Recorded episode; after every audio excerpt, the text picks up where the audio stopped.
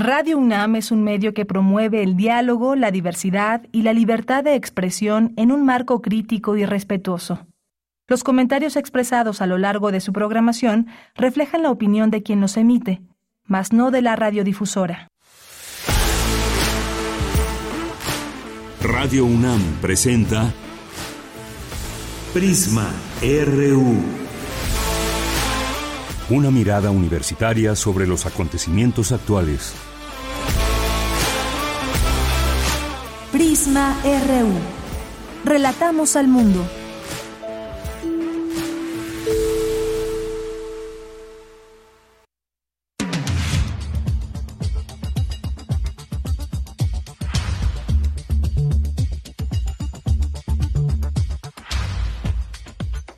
Buenas tardes, muchas gracias por acompañarnos aquí en Prisma RU, gracias por su atención, por su compañía, por estar aquí presentes en este espacio informativo universitario todos los días de lunes a viernes. Aquí tienen una cita en Radio UNAM, nos da muchísimo gusto saberles presentes. Este es el programa Prisma RU, a nombre de todo el equipo les saludo, soy de Yanira Morán, con el gusto de siempre de estar aquí con todas y todos ustedes, pues hoy es el último día de noviembre, un poco de nostalgia porque ya empezamos el último mes del año, nos preparamos para recibir el siguiente, que es el 2023, todavía bajo una situación pues de, de, de alguna forma pues eh, post pandemia, aunque todavía tenemos casos, se han ido incrementando en los últimos días, porque ya estamos eh, prácticamente en la temporada invernal, los cambios de clima y demás, pero hay que seguirse cuidando muchísimo. Y hoy disfrutemos este día, que es este último día de noviembre.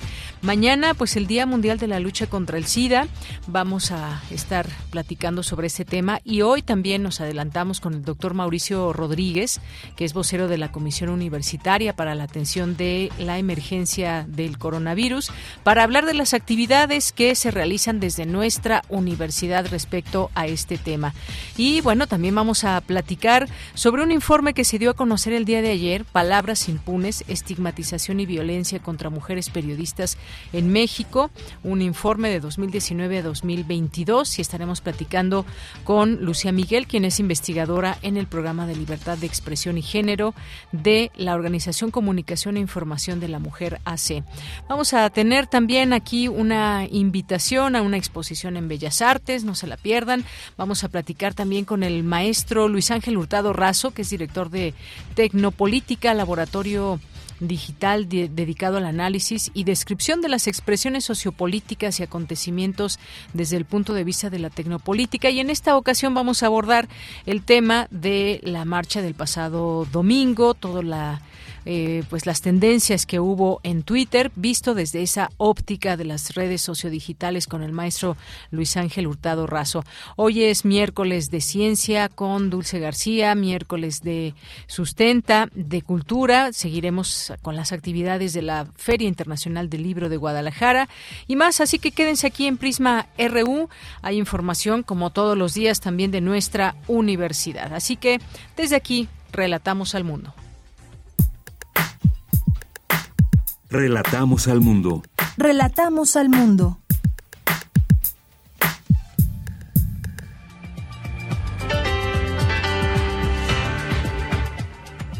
Bien, y en resumen, en este día 30 de noviembre, en la información universitaria, encabeza el rector Enrique Graue la entrega del Premio Servicio Social Dr. Gustavo Vaz Prada 2022. Reconoce a los alumnos que se han distinguido por su participación en programas de servicio social. Crea la UNAM el programa universitario de gobierno, diseñará una oferta educativa teórica y práctica apoyándose en las nuevas pedagogías y tecnología que favorezcan la participación de estudiantes, egresados universitarios y protagonistas del ámbito público provenientes de México y otros países. La doctora Carola García Calderón, directora de la Facultad de Ciencias Políticas y Sociales de la UNAM, presentó su segundo informe de actividades que se da en la transición de un modelo híbrido al presencial. Se presenta a la escritora y filóloga española Irene Vallejo en la Biblioteca Central de la UNAM frente a decenas de jóvenes y habla del objeto libro. O libro objeto. Y este miércoles falleció el artista mexicano, escultor e investigador de la Coordinación de Humanidades de la Universidad Nacional Autónoma de México, Federico Silva, a los 99 años de edad. El Instituto Nacional de Bellas Artes y Literatura compartió en Twitter que se hará un homenaje póstumo en acuerdo con la familia en el Palacio de Bellas Artes. En más información, en la información nacional, celebra Radio Educación su 98 aniversario. Su director general, Jesús Alejo, destacó las, los aportes y la relevancia de la radio cultural de México. Radio Educación celebra 98 años de existencia, una iniciativa, ya lo hemos dicho en otras ocasiones, de José Vasconcelos y que tuvo en María Luisa Rosa una figura fundamental para establecer las bases de lo que ahora es la Radio Cultural de México. Festejamos en medio de los desafíos que de siempre han acompañado a nuestra emisora. Desde 1968, cuando comenzaron sus transmisiones de manera ininterrumpida, esta institución, sus trabajadores y sus trabajadoras, sobre todo su audiencia, se han caracterizado por un espíritu libre, crítico, algunos dirían que contestatario, en gran parte originado por la pluralidad no solo de sus contenidos, sino también de su gente. Bien, pues mencionar y felicitar desde aquí, por supuesto, por supuesto a Radio Educación porque celebra 98 años de hacer radio pública, cultural y plural y pues consolida su presencia también en el mundo digital, como ya escuchábamos, pues esta apuesta también que hay para subirse a las nuevas tecnologías y seguir llegando a muchos lugares de México. Ya 98 años desde su fundación por José Vasconcelos, siendo pionera de de la radio pública y cultural mexicana. Sus producciones llegan actualmente a más de 1900 municipios de la República y hoy hubo una ceremonia por la mañana para pues, celebrar eh, la radio con sus trabajadoras, sus trabajadores. Se dieron algunos reconocimientos también, sobre todo aquellos que llevan muchos años trabajando en esta, en esta emisora que tiene mucho, mucho que ofrecer y que seguirá eh, pues dando muchísimo de contenidos. Hay también su frecuencia de FM, además del 1060 de AM. Está justo al lado, al, ladito de nosotros, eh, dos estaciones más del lado hacia la derecha. Pues muchísimas gracias a quienes hacen posible esta radio Cultural Pública de México. Y en más información sobre este tema, por su parte, Genaro Villamil, que estuvo presente ahí y quien es presidente del Sistema Público de Radiodifusión, habló del compromiso de los medios públicos. Vamos a escuchar. Más que felicitar y reiterar el compromiso del sistema público de radiodifusión en impulsar un proyecto conjunto de medios públicos respetando la identidad y la historia y la, y la capacidad de cada estación y de cada medio público. También es reiterar, reiterarle a la comunidad de radioeducación el compromiso que tenemos para llegar a los 100 años en esta señal, en Radio Educación, desde José Vasconcelos, también se fue forjando el humanismo mexicano. Y ese humanismo y esa capacidad de vinculación con sus audiencias, creo que hay que potenciarla y transformarla hacia muchos cambios más hacia adelante. Felicidades y la unión en términos de información es lo mejor que podemos dejar como legado a nuestras audiencias, a nuestros medios y a final de cuentas a las instituciones que a final de cuentas van a permanecer y a perdurar mucho más allá de nosotros. Bien, ahí las palabras de Genaro Villamil en este festejo de los 98 años de radioeducación. El presidente Andrés Manuel López Obrador pidió al gobierno de Estados Unidos aclarar el paradero de Edgar Valdés Villarreal, la Barbie, luego de que el Buró de Prisiones confirmó que actualmente no está en custodia. Además, el mandatario informó que prevé viajar el 14 de diciembre a Perú para entregar la presidencia de la Alianza del Pacífico. A su homólogo informó que acudirán los presidentes de Perú, Chile y Colombia. En la información internacional, en Estados Unidos, los demócratas de la Cámara de Representantes eligieron al presidente de su bancada, Hakim eh, Jeffries, para suceder a Nancy Pelosi como líder del partido en la Cámara Baja. Hoy en la UNAM, ¿qué hacer? ¿Qué escuchar? ¿Y a dónde ir?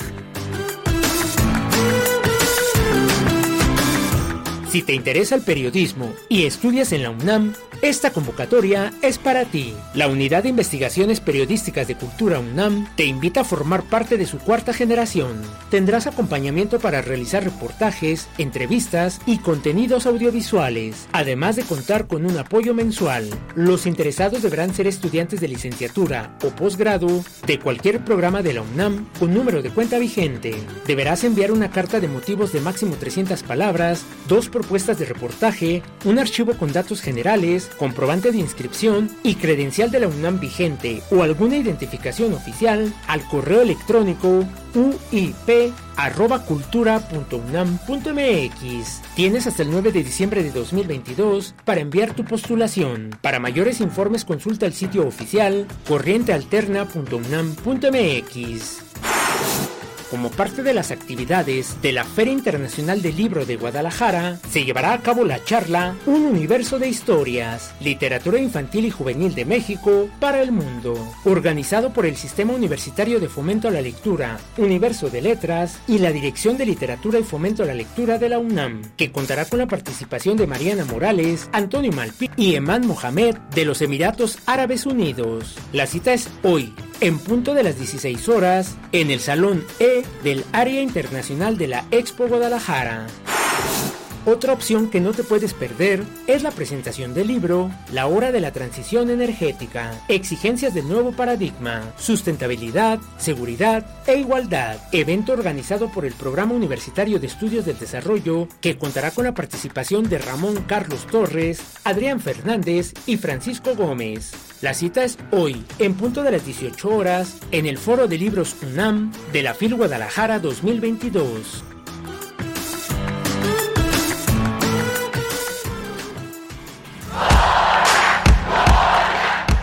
Campus RU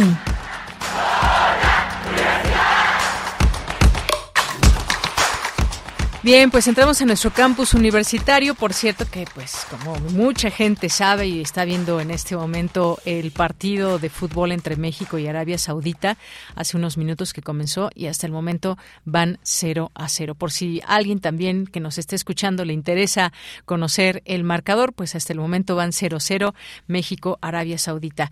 Bien, pues nos vamos ahora a nuestro campus universitario. Dulce García ya en la línea telefónica entrega la UNAM el premio al servicio social doctor Gustavo Vaz Prada 2022. Adelante, Dulce.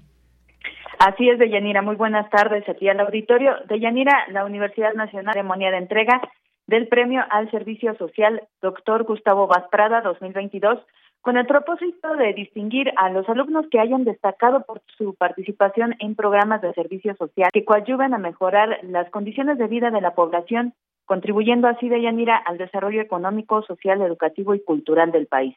Durante esta ceremonia, Germán Álvarez Díaz de León, director general de Orientación y Atención Educativa de la UNAM, dijo que desde hace 86 años se creó el servicio social en nuestra casa de estudios y que durante todo ese tiempo la contribución de los universitarios a la atención de problemáticas de los sectores sociales más desfavorecidos ha abarcado todos los campos del conocimiento y de la práctica profesional. Vamos a escuchar.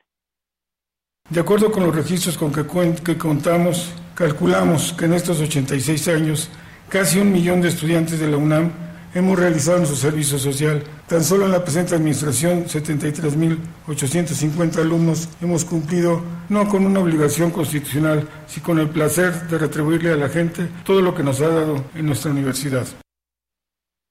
Deyanira, la medalla Gustavo Vaz Prada se otorgó a 146 alumnos que realizaron el mejor servicio social. Fueron 85 mujeres y 61 hombres de 71 carreras de 24 entidades académicas que se enfocaron fundamentalmente en temas de salud, educación y desarrollo social. También se otorgó el reconocimiento a 102 asesores que apoyaron a sus alumnos en el cumplimiento de los objetivos de la realización de estas actividades de servicio social. Y bueno, ahí estuvo presente también el secretario general de la UNAM, el doctor Leonardo Lomelí, quien destacó la labor del doctor Gustavo Vaz Prada, de quien lleva esa presea, para hacer explícito el compromiso de nuestra universidad para con la sociedad. Vamos a escuchar. En todas las áreas de nuestra universidad podemos contribuir de muchas maneras, fortalecer el tejido social de nuestra sociedad tan lastimado desafortunadamente. Y muchos otros retos que, que demandan el concurso de las y los universitarios. El gran desafío que tenemos hoy, a 86 años de que el doctor Gustavo Vaz Prada estableció el servicio social en la Facultad de Medicina, es ver cómo lo podemos ampliar para beneficiar más a la sociedad mexicana y de esta manera estar en posibilidad, una vez más, de refrendar el compromiso indeclinable de la Universidad de la Nación con la sociedad a la que se debe. Dayanira, ya nada más comentar que en esta ceremonia estuvo el rector Enrique Graue, él encabezó la ceremonia y él otorgó personalmente las medallas a los universitarios. Es la información. Gracias, Dulce. Muy buenas tardes. Gracias a ti. Buenas tardes. Vamos ahora con Cindy Pérez Ramírez. Frente a decenas de jóvenes universitarios, la escritora Irene Vallejo habló del libro como objeto. Cuéntanos, Cindy. Buenas tardes. Adelante, Cindy. Ah, en un momentito más estaremos ahí con Cindy para que nos hable de este esta conversación con Irene Vallejo y universitarias y universitarios. Adelante, Cindy. ¿Qué tal, Deyanira? Es un gusto saludarte. Muy buenas tardes. Durante el conversatorio realizado en la Biblioteca Central de la UNAM, la filóloga española Irene Vallejo habló de la democratización del saber y de su obra El infinito en un junco, la invención de los libros en el mundo antiguo, mezcla de investigación, autobiografía y ensayo, en la que resume 30 siglos de existencia del libro, desde sus mutaciones de piedra, de tierra, de hojas, de juncos, de seda, de piel, de harapos, de árboles y en este siglo de luz hasta llegar al de papel. Cómo eh, esos objetos valiosos, esos tesoros, esos cofres de belleza que fueron los libros, pertenecieron al principio solo a unos pocos privilegiados, a las élites de sacerdotes, de reyes, de aristócratas, de nobles, de patricios, y cómo hemos conseguido, principalmente gracias a las bibliotecas públicas, abrir el acceso a una humanidad amplia, interesada en aprender, en descubrir, en mejorar y en desarrollarse gracias a toda la sabiduría y el conocimiento que ocultan y que muchas veces desvelan los libros. En tanto, Elsa Ramírez Leiva, directora de la Dirección General de Bibliotecas de la UNAM, se refirió a la participación de múltiples personajes en la triada de la escritura, el libro y la lectura que se convierten en protagonistas, entre ellos las bibliotecas, los bibliotecarios, las bibliotecarias. Y que precisamente varios de estos protagonistas, como nos lo refiere Irene, habían, eh, pues estaban invisibles, quizás por ahí salían alguna que otra vez, pero eh, precisamente en esta obra se rescata del anonimato y, y, se vuelven parte de la aventura como grandes protagonistas. Por cierto, Irene, ahora tú ya también eres de las protagonistas. eres la narradora, escritora y además formadora de muchos lectores, entonces ya también estás en la cadena desde hace tiempo. Y además, pues esto, esta cadena de lectores lo que ha hecho también es contagiar el placer. Deyanira, la escritora Irene Vallejo, recibió recientemente en la Feria Internacional del Libro de Guadalajara la medalla Carlos Fuentes. Este es mi reporte. Muchas gracias, Cindy. Muy buenas tardes. Muy buenas tardes. Vamos ahora con mi compañera Cristina Godínez. Presenta a la doctora Carola García Calderón, eh, directora de la Facultad de Ciencias Políticas y Sociales, su segundo informe de actividades. Adelante, Cristina. Buenas tardes, Deyanira. Un saludo para ti y para el auditorio de Prisma RU. La esencia de la Facultad de Ciencias Políticas y Sociales reside en sus orígenes como una casa de ideas, pluralidad y fuente del pensamiento crítico. El conocimiento que en ella se genera es factor de transformación social e investigación destacada, expuso la doctora Carola García Calderón al rendir su segundo informe de actividades que se da en la transición de un modelo híbrido al presencial, lo que representó aprendizajes y ajustes. Durante el primer semestre reportaje, el 2022-2, pasamos del modelo virtual al modelo híbrido. La transición sirvió para apreciar las virtudes y posibilidades didácticas para llevar a cabo el proceso de enseñanza-aprendizaje. Esto no solo dependió de la infraestructura, sino también de la creatividad y el compromiso de los docentes, así como del alumnado. Para lograrlo se desarrollaron e impulsaron proyectos para mejorar las condiciones tecnológicas de la facultad, que actualmente operan con una red 10G. García Calderón señaló que se ha procurado que toda la comunidad de la facultad continúe sus actividades en un ambiente que fomente la igualdad de género y un avance fue la incorporación en el plan de estudios de la asignatura Violencias contra las Mujeres, Genealogía, Actualidad y Resistencias. El 3 de agosto de 2022, el Consejo Académico del Área de Ciencias Sociales aprobó que esta asignatura se imparte de manera obligatoria como requisito de permanencia en todos nuestros planes de estudio a partir de la generación que ingresó en 2023. El propósito es que la formación con perspectiva de género se incorpore a la cultura de todo nuestro alumnado y contribuya a erradicar la violencia en contra de las mujeres. La doctora Carola García señaló que en la erradicación de la violencia de género una tarea importante es que ésta no quede impune. Por ello, la unidad de género y la unidad jurídica de la facultad trabajan en colaboración con la Defensoría de los Derechos Universitarios para dar atención y seguimiento a las denuncias. Asimismo, se han diseñado campañas con la finalidad de concientizar y erradicar la violencia de género. Un esfuerzo importante ha sido la impartición de charlas informativas para impulsar la perspectiva de género en estudiantes y docentes de todos nuestros sistemas, escolarizados o ayer posgrado, que se incorporan a la vida académica. Deyanira, esto es parte del recuento que hizo la directora de la Facultad de Ciencias Políticas y Sociales de la UNAM al presentar su segundo informe de actividades. Este es mi reporte. Buenas tardes. Gracias, Cristina. Muy buenas tardes. Continuamos. Queremos escuchar tu voz. Síguenos en nuestras redes sociales. En Facebook como Prisma RU y en Twitter como arroba PrismaRU. Mañana es el Día Mundial de la Lucha contra el SIDA y hay retos que se presentan en la actualidad. Y desde la UNAM habrá actividades para seguir haciendo conciencia y al respecto de este tema. Hoy tenemos al doctor Mauricio Rodríguez, vocero de la Comisión Universitaria para la Atención de la Emergencia por Coronavirus de la UNAM. Es profesor en el Departamento de Microbiología y Parasitología de la Facultad de Medicina de la UNAM. Doctor Mauricio, ¿cómo estás? Buenas tardes. Hola, Deyanira, ¿cómo estás? Muy buenas tardes, muchas gracias por por ayudar con este tema, ponerlo ponerlo a la luz, sobre todo por la convocatoria que tenemos para hoy en la tarde. Claro que sí, pues cuéntanos justamente, doctor, de qué se trata. Pues mira, normalmente en el mundo se celebra el primero de diciembre el Día Mundial de la Lucha contra el SIDA y se pone todo el énfasis en este tema y se sube a los medios y se hace difusión y se hacen jornadas de, de información, de, de actividades educativas, de eh, mucha movilización de pues en torno al en torno al asunto de, de la pandemia de VIH/SIDA.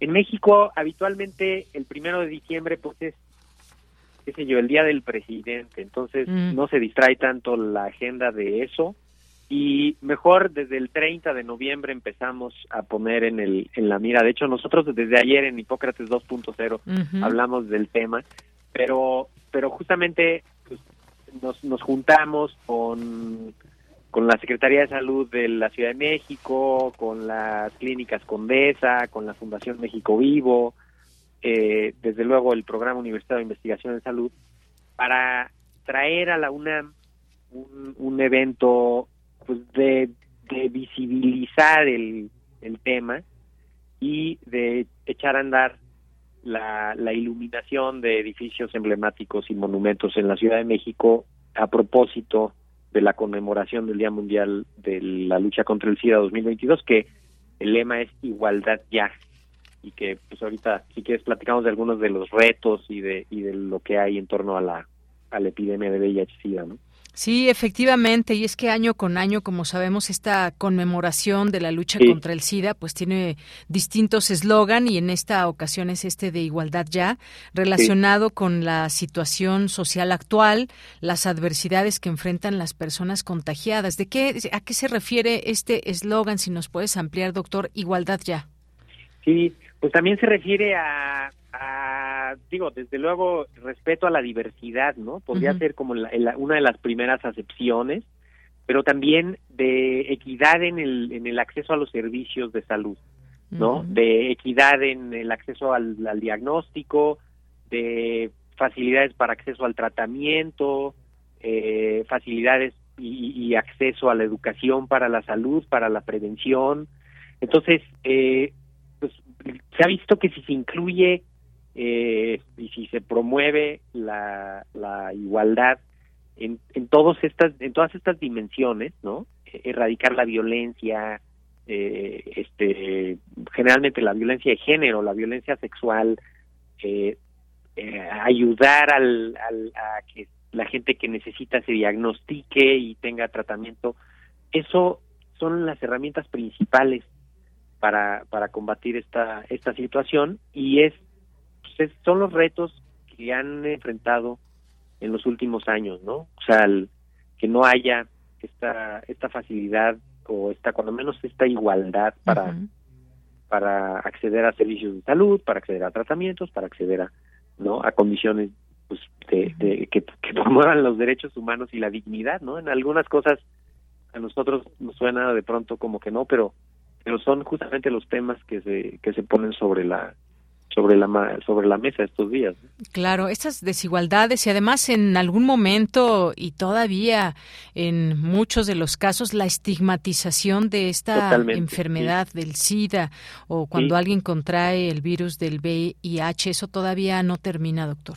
Sí, y la, la, estigmatización, la discriminación, eh, la violencia de género, son temas que, que, que todavía siguen estando presentes, aun cuando hay tratamientos súper efectivos, aun cuando hay tratamientos profilácticos, eh, aun cuando se sabe perfectamente las vías de contagio y cómo prevenir los contagios, eh, cuando se puede hacer un control pues prácticamente total del, de la infección para que la gente tenga una vida pues prácticamente normal, todavía hay mucha desinformación, todavía hay mucha eh, mucho prejuicio, mucha discriminación y eso pues necesitamos también erradicarlo, necesitamos combatirlo porque pues, no es posible que sigamos pensando en que es una sentencia de muerte,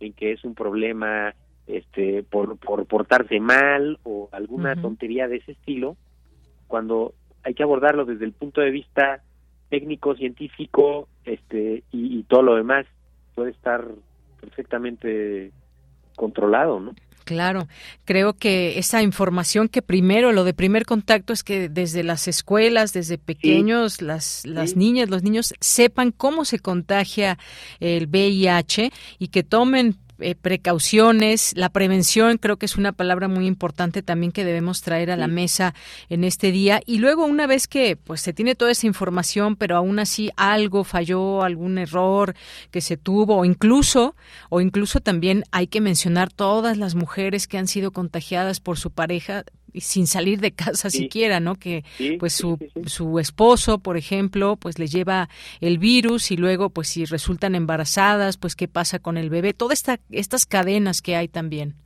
Y la, el acceso a los, a los diagnósticos, ¿no? El acceso a los servicios de salud, a los medicamentos, eh, falta mucha información eh, así a ras de suelo para que la gente sepa todo lo que hay, ¿no? O sea, en México hay un programa de acceso universal a los medicamentos contra el VIH y, y hay en Ciudad de México hay acceso al diagnóstico eh, y, las clínicas Condesa tienen una cobertura fantástica de, de, la, de la situación. Y el IMSS tiene también una cobertura importante. Entonces, digamos, hay, hay una serie de intervenciones institucionales que han ido perfeccionándose en los últimos años pero pues mucho a veces es el desconocimiento de esto y que y que simplemente el tema no no permite no los tabús no permiten eh, hablar de este tema no está incluido así francamente eh, eh, el asunto de la educación sexual desde desde los primeros años de la educación formal no que que pues no nos caería mal para prevenir embarazos en adolescentes, para prevenir infecciones de transmisión sexual, para prevenir violencia de género, ¿no? Es, es fundamental eh, meter esos contenidos y, ejecutarlos correctamente, ¿no? En la, en la educación primaria y la secundaria, en el bachillerato. Entonces, pues, de eso se trata este día, de Yanira, de poner este tema sobre, sobre la mesa, eh, de, de hablarlo, de saber lo que está pasando. El impacto de la pandemia fue terrible. la, la, capacidad de diagnóstico, la detección temprana, la, la, distribución de los medicamentos, todo eso fue muy difícil en, en, el primer año de la pandemia sobre todo, ¿no? Empieza a recuperarse algo del 2021 y, y ahora en el 2022, pero pero el golpe de la de la pandemia en el 2020 eh, pues tiene un todavía un, una ola de destrucción y pues de eso es de, eso se trata este este día. De hecho, a, la, partir de las 4 de la tarde, en, la, en el jardín detrás de la rectoría, ahí en, junto a las islas, en la ciudad universitaria, habrá unas carpas con intervenciones educativas, con promoción de información, educación sexual, consejería, pruebas para detección.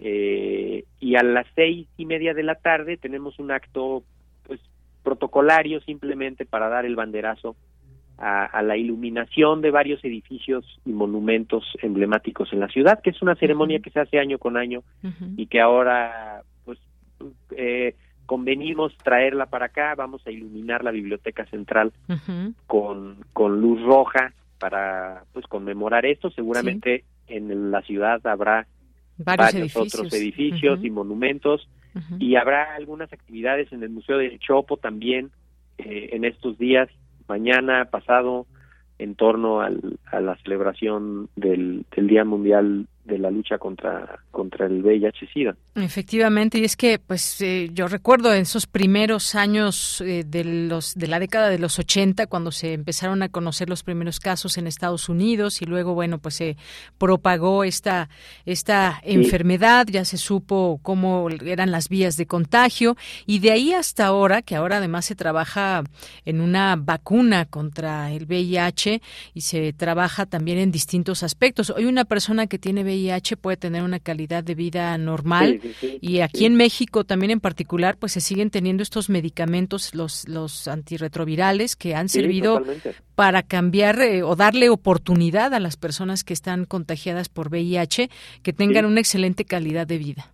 Sí, quizá eh, también estamos y, creo que hay que decirlo así sin, sin miedo, pues estamos también viendo un, un efecto adverso del éxito de los tratamientos antirretrovirales, ¿no? Porque precisamente como, como ahora se piensa y se sabe que el VIH no es un problema ya de, de sentencia de muerte, ni mucho menos, entonces eh, ciertamente se relajan las medidas de, de protección, sobre todo el uso del condón masculino, y eso abre el riesgo a otras infecciones de transmisión sexual y pues eso también hay un hay un problema ahí, ¿no? Se está aumentando el número de casos de, de sífilis, eh, está el virus de papiloma, un, incremento, ajá, virus de papiloma, se está viendo un incremento eh, en hepatitis C que también está asociado al uso de drogas intravenosas, eh, entonces es, es un, son intervenciones integrales las que se tienen que las que se tienen que hacer, pero pero sin duda, pues lo primero es ponerlo a la vista de todos, hablar del tema y, y aprovechar lo que se tiene, los recursos, lo que está haciendo el país, corregir lo que haya falta y, y como sociedad, pues también meterlo en el tema y, y, cambiar un poco la narrativa para que haya detección temprana, para que haya prevención, para que haya eh, acceso a los servicios de salud, tratamiento, en fin, ¿no? Y esto va a traer también un, una pues un círculo ahí, esperemos que virtuoso, también de para combatir la violencia de género, la violencia sexual, y, pues esperemos que, que todo eso se logre. Claro, pues sí, muchos retos y por lo pronto dejamos esta información también ahí en nuestras redes sociales, aquí a través de la radio, esta invitación que hacemos a nuestras y nuestros radioescuchas para que acudan a estas actividades que llevará a cabo la UNAM. Pues doctor Mauricio, como siempre, muchas gracias. Muchísimas gracias, Deyanira, por, por abrir la, la puerta siempre. Les mando un abrazo y a seguirnos cuidando porque la sexta ola de COVID ya ya, está entrando, ya platicaremos de eso. Ya platicaremos en próximos días. Claro que sí, doctor. Un abrazo, hasta luego.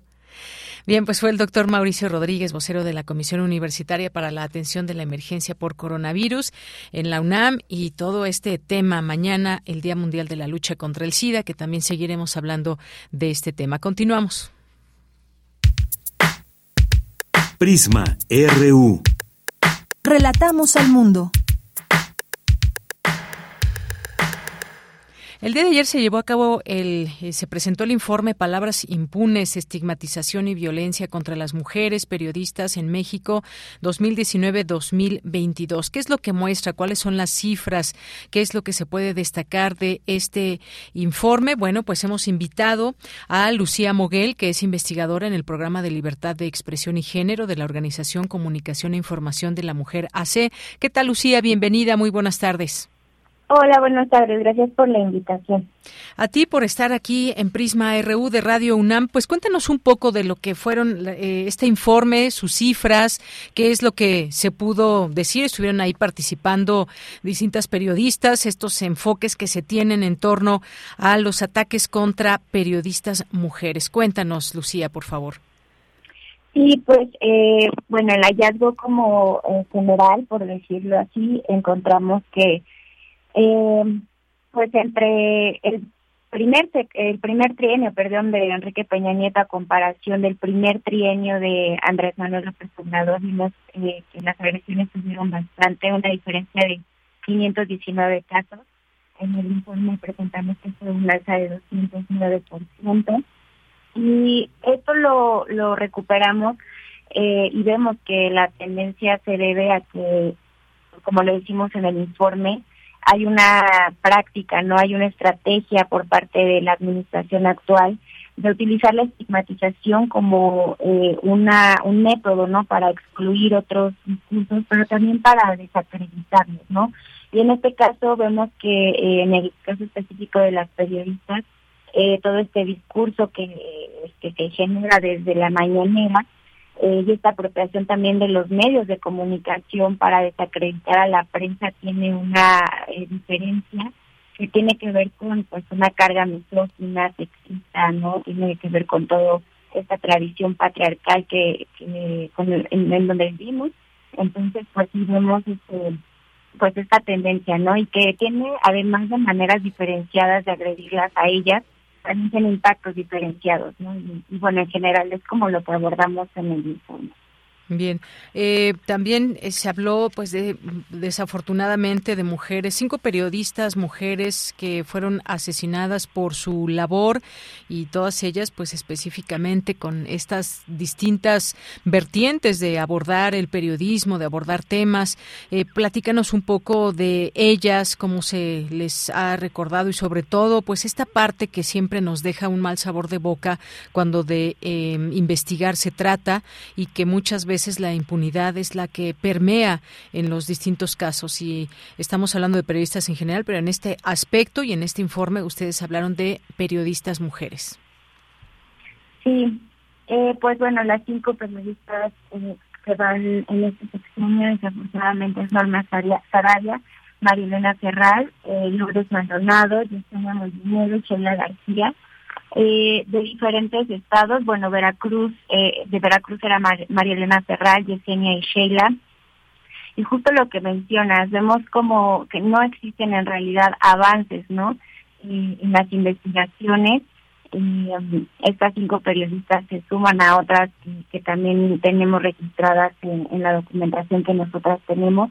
Y pues esto se debe, por ejemplo, a que hay, hay muchas omisiones, ¿no? Eh, en cuanto a eh, las eh, cuando las periodistas van a denunciar alguna agresión, las autoridades muchas veces no las toman en cuenta, una línea de investigación que debería hacer su labor periodística este no, no es tomada en cuenta, las amenazas en el ámbito digital, el hostigamiento tampoco son tomados en cuenta como como delitos, entonces no se persiguen. Y mencionábamos en el informe no que una eh, una información que eh, tenemos en conjunto con la organización Social es que las violencias digitales son un antecedente de violencias físicas. Entonces, eh, pues también pensamos que hay que ponerle mucha atención eh, al, a las agresiones en el espacio digital y a cualquier demanda de las periodistas, ¿no? Porque, por ejemplo, Lourdes Maldonado fue a, la, a la mañanera, a la conferencia eh, del presidente, a exponer su caso, ¿no? A decir que la agredían y, pues, desafortunadamente, pues ya, ya su voz esto no está y entonces poner atención en eso, ¿no? En que las demandas son genuinas este y que se tiene que tomar en cuenta la profesión de las periodistas. Claro. Eh, bien mencionas hace un momento a Lourdes Maldonado, que fue en su momento a la mañanera. ¿Cuáles son, se han identificado, por ejemplo, las temáticas que se abordan eh, y que causan escosor en personas que pueden sentirse agraviadas y que puedan llevar a cabo estas, esta planeación de un asesinato hacia una mujer periodista? Eh, ¿De qué temas estamos hablando? Quizás sea a veces muy obvio saber por qué por qué, en qué temas se están metiendo las y los periodistas, pero en el caso específico de las mujeres, ¿han ubicado algunas ciertas coberturas, temas en los que hayan eh, tenido, pues obviamente por su labor, alguna situación en la que pues fueron buscadas para ser asesinadas? Sí, eh, en general, eh, política y sociedad, ¿no? Son las dos fuentes de información, las coberturas que nosotras identificamos eh, en que las periodistas son más agredidas y ya más en específico en, en las investigaciones como más detalladas, vemos que la cobertura más eh, peligrosa se ha convertido eh, son las protestas feministas, ¿no? Eh, esto también lo relacionamos con este discurso de criminalización hacia la protesta social y más en específico hacia las activistas feministas que son tachadas de conservadoras, eh, por ser disidentes, ¿no? Entonces, eh, también eh, digamos que las periodistas pues se vuelven acompañantes, ¿no? De las activistas. Eh, entonces, es toda una cadena de, de agresiones, de violencias y digamos que eh, lo decía una periodista en el informe, en la presentación, que ya no se distingue, ¿no? O sea, eh, en una marcha de las activistas y las periodistas, ¿no? Es como también por ser periodistas feministas también están estigmatizadas, ¿no? Entonces son agredidas. Eh, y también en temas de corrupción, eh, cuando las periodistas justo pues hacen este tipo de, investigaciones, corrupción en, los gobiernos, ¿no? Este, también muchos periodistas hacen investigaciones pues de sus estados, entonces sacan información muy importante, son agredidas y también en las coberturas electorales hemos visto que hay una alza importante este, de agresiones, ¿no? Por parte de partidos, integrantes de partidos políticos, militantes, simpatizantes, y que tiene que ver también con esta adopción del discurso estigmatizante, ¿no? Internalizan los estigmas, internalizan que la prensa es pues enemiga, entonces pues esto genera agresiones.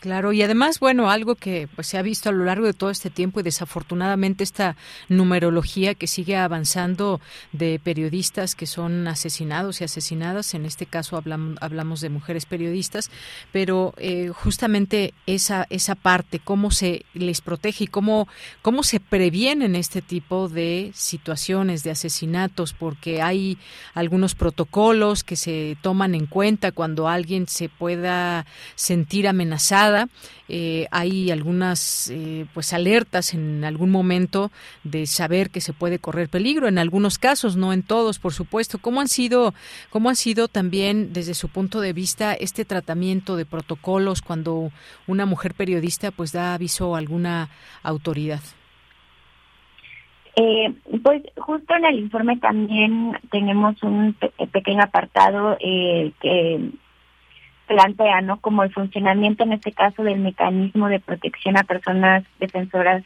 eh, y periodistas. Y digo, o sea, sí es este, importante mencionar que, que hay atenciones, ¿no? Muchas y muchos periodistas aseguran que el mecanismo, o sea, o gracias a la atención del mecanismo, han podido eh, pues seguir con vida, ¿no? Lo que sí vemos es que hay eh, una falta de perspectiva de derechos humanos de las mujeres al momento de, por ejemplo, hacer análisis de riesgo en el que a veces no se toman en cuenta las necesidades, las especificidades y particularidades de las periodistas, justo por ser mujeres, ¿no? Entonces, eh, ahí hay eh, vacíos, hay algunas lagunas en las que también en el informe eh, las recomendaciones que nosotras hacemos en esta agenda que proponemos, eh, pues es poner atención a esto como te mencionaba antes, eh, eso también es muy importante no descartar no la protección de, eh, de las periodistas, que es comunicar e informar. Así es. Bueno, pues Lucía Moguel, muchas gracias por, por estar aquí en Prisma RU de Radio UNAM para hablarnos de este de este informe, conocer pues cuáles son estas estos datos que nos sirvan para conocer primero la realidad y tratar de que pues estos asesinatos, por supuesto, ya no se den. Esto pues suena un tanto difícil en ocasiones por las muchas veces no no no por el solo hecho de las coberturas, sino que pues esta reacción que hay de algunos sectores que puedan sentirse pues agraviados y la única forma de responder es con violencia. Así que muchas gracias por estar aquí en Prisma RU. No, al contrario, muchas gracias por la escucha. Hasta luego, muy buenas tardes. Hasta luego. Lucía Moguel es investigadora en el programa de libertad de expresión y género de la Organización Comunicación e Información de la Mujer AC. Continuamos. Porque tu opinión es importante, escríbenos al correo electrónico prisma.radiounam@gmail.com. Hace unos momentos en nuestro resumen informativo dábamos cuenta del fallecimiento del artista mexicano, escultor e investigador de la Coordinación de Humanidades de la Universidad Nacional de México, Federico Silva, a los 99 años de edad, y el Instituto Nacional de Bellas Artes y Literatura pues le rinde un homenaje. Tenemos en la línea telefónica a Joshua Dalí Sánchez González, quien es investigador y curador también de una pues de una exposición justamente de este artista. ¿Qué tal, Joshua? Muy buenas tardes, bienvenido. Hola, buenas tardes. Muchas gracias. Gracias a ti por tomar esta llamada. Pues cuéntanos de lo que ha sido este día, esta jornada con este homenaje de cuerpo presente de este artista mexicano. Sí, claro. Eh, mira, el, el homenaje se venía planteando desde hace aproximadamente un año. Es una exposición que desarrollamos en yo soy co-creador del concepto curatorial junto con mi colega Javier Riva y desde hace aproximadamente más de un año empezamos a realizar visitas a su estudio y casa que se ubica en el estado de Tlaxcala, en el municipio de Amajac y a partir de un diálogo constante con, con el maestro, con Federico Silva, empezamos a desarrollar una propuesta curatorial que revisara em, su trayectoria de más de 80 años, em, eh, centrándonos en la importancia que tuvo el Museo del Palacio de Bellas Artes para su desarrollo como artista, porque trabajó en 1945 eh, con, con David Alfaro Siqueiros como asistente para eh, para asistir en nuestros murales que, que, están actualmente en el museo. Entonces, bueno, esto es una noticia eh, increíble lo que ha sucedido. Esperábamos contar con su presencia este día para celebrarlo, para homenajearlo pero bueno, creemos que el mejor homenaje que le podemos hacer es, es, celebrarlo a través de, lo que a lo que él dedicó su vida a la creación. Claro, por supuesto, pues justamente hoy se tenía esta eh, esta conferencia sobre la inauguración de esta exposición, donde, pues, eh, según los planes, como nos comentas, él estaría ahí presente. Esta exposición, pues, si, si gustas también hablarnos de esta exposición que quedará ahí, que queremos hacer también esta invitación a nuestro público, Joshua. Sí, sí claro, la exposición se llama Federico Silva, Lucha y Fraternidad el triunfo de la rebeldía, que fue un título que el maestro decidió que fuera. Y bueno, esta es una retrospectiva sintética que, como lo comentaba con anterioridad, reúne más de 80 años de trabajo del maestro. Eh, se divide en cuatro núcleos. El primer núcleo se llama del realismo a la abstracción, en el cual tenemos obras que van de 1945 aproximadamente a 1968 que es cuando se le asocia a un, al movimiento muralista, a la Escuela Mexicana de Pintura, es cuando también trabaja proyectos em, gráficos como la revista que hizo en 1945, que se llama con ese mismo nombre, mi revista de 1945, en la que colaboró José Revueltas, David Alfaro Siqueiros, eh, Leopoldo Méndez, Taller de Gráfica Popular, un, un, una obra gráfica interesantísima por la forma en la que expresaba sus convicciones políticas y también porque fue un esfuerzo por aglutinar los distintos los distintos de izquierda que en ese momento existían. En este primer núcleo también se podrán ver algunas obras que trabajó en piroxilina, por ejemplo, eh, y unas y unas pinturas en pequeño formato que dan cuenta de su traslado, de su movimiento hacia lenguajes abstractos. El segundo núcleo, titulado La supresión por la forma, que tiene que ver con un texto que, que, Federico Silva escribió, eh, un texto teórico, porque Federico era, eh, era un escritor que, que, lo mismo hacía cuento, autobiografía, eh, ficciones, crónicas, a la par que pintaba. En este segundo núcleo podemos ver los experimentos que una vez que rompe literalmente con su pasado figurativo al, al aparecer en un, en un programa de televisión de variedades con Paco Malgesto, decide él flechar una de sus pinturas, dando paso así a un momento que le llamamos en este, en este núcleo la subversión por la forma, donde sus inquietudes estaban alrededor de la luz, el movimiento, la energía. Eh, aquí podemos encontrar eh, una pieza que encontramos ahora en el contexto de esta investigación en la Filmoteca de la UNAM, que está resguardada ahí, una, una, una película titulada por el repositorio documental experimental, que son de los pocos, eh, de las pocas piezas donde podemos ver estas em, atmósferas que generaba Federico Silva con rayos láser, con piezas que se movían de forma autónoma a través de energía electromecánica, Em, es una película interesantísima que además está intervenida muy en el lenguaje de la experimentación cinematográfica.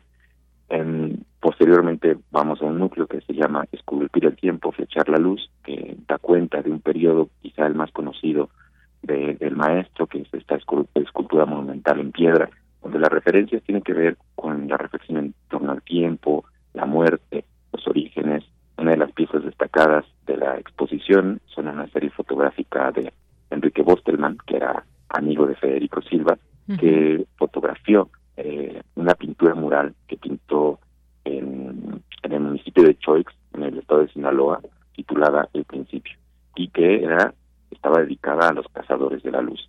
Em, y ahí está influenciado, digamos, por por las pinturas rupestres de Baja California y en el último núcleo eh, vamos a revisar los, la, escritura de Federico Silva y los ejercicios más recientes que tuvo. Tenemos una pieza que, que hizo específicamente para, para el museo que se llama Lucha y Fraternidad. Es una pequeña pieza en plata que era el modelo de una escultura que, que el maestro estaba construyendo para, para esta exposición y que ocuparía la explanada.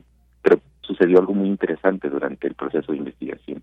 El maestro fiel a sus convicciones, siempre autocrítico, siempre muy exigente con su propio trabajo, construida la pieza monumental, decidió destruirla.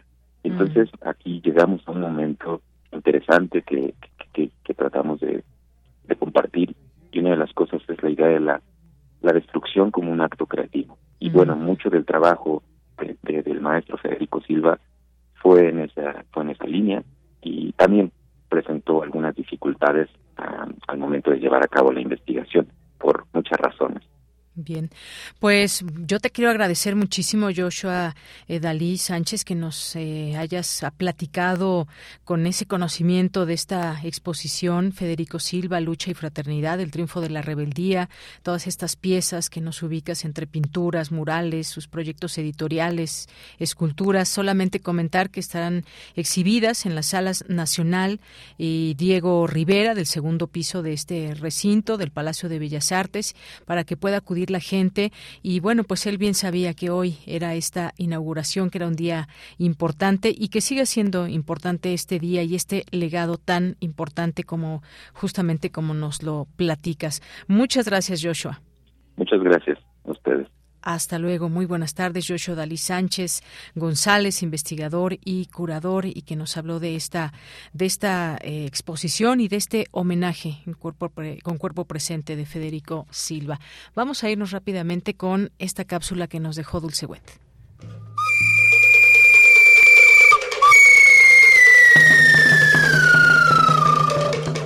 Hola, ¿qué tal amigos de Prisma RU? Soy Guillermo Navarro, coordinador general y productor del seminario Héctor Azar poética y política del teatro mexicano, 50 años de escena mexicana. Una reflexión que vamos a llevar a cabo desde el 30 de noviembre en el Centro Nacional de las Artes a las 10 de la mañana. Comenzamos con las actividades de este seminario y vamos a tener mesas de reflexión en torno a uno de los personajes más importantes y controvertidos de la escena nacional, que fue el maestro Azar.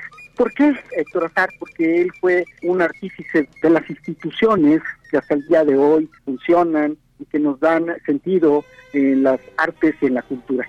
Y me refiero a la Compañía Nacional de Teatro, me refiero a el Centro Universitario de Teatro, a los talleres de teatro creados dentro del Colegio de Bachilleres que también cumplen 50 años, también al Festival Internacional Cervantino que también cumple sus 50 años y que todo esto tuvo que ver Héctor Azar con todo esto que atravesó durante 18 años en las gestiones administrativas y culturales y políticas de México de los 70s, 80s.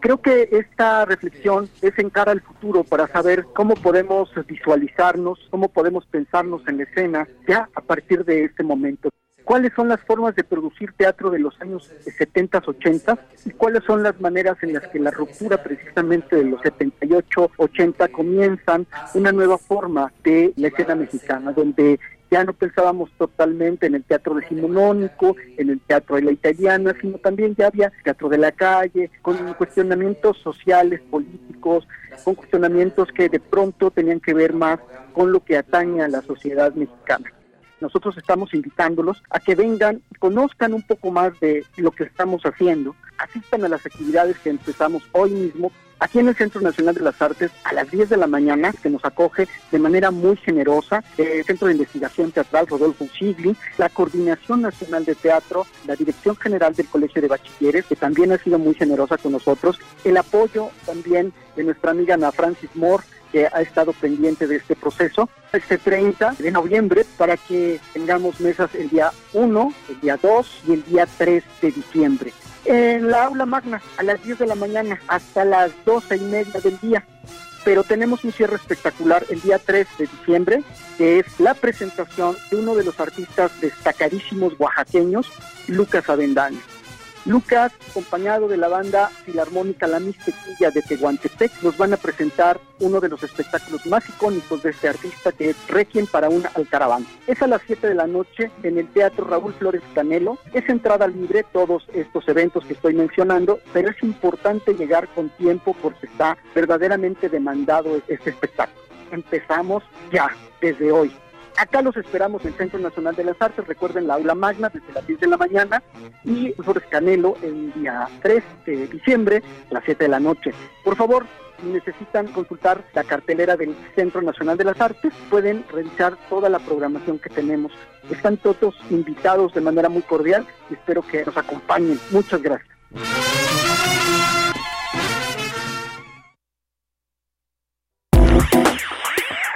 Queremos escuchar tu voz.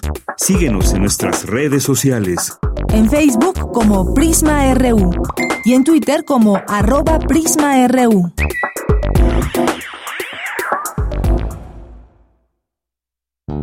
Escritores, lectores, editores, intercambio de ideas. Todo esto en un espacio dedicado a la literatura. Feria Internacional del Libro de Jara 2022. Sharjah y la cultura árabe son los invitados de honor. Transmisión especial de Escaparate 961 desde esta gran fiesta editorial. De lunes 28 de noviembre al viernes 2 de diciembre a las 17 horas. Escucha a tus autores favoritos por el 96.1 de FM. Radio UNAM. Experiencia, sonora.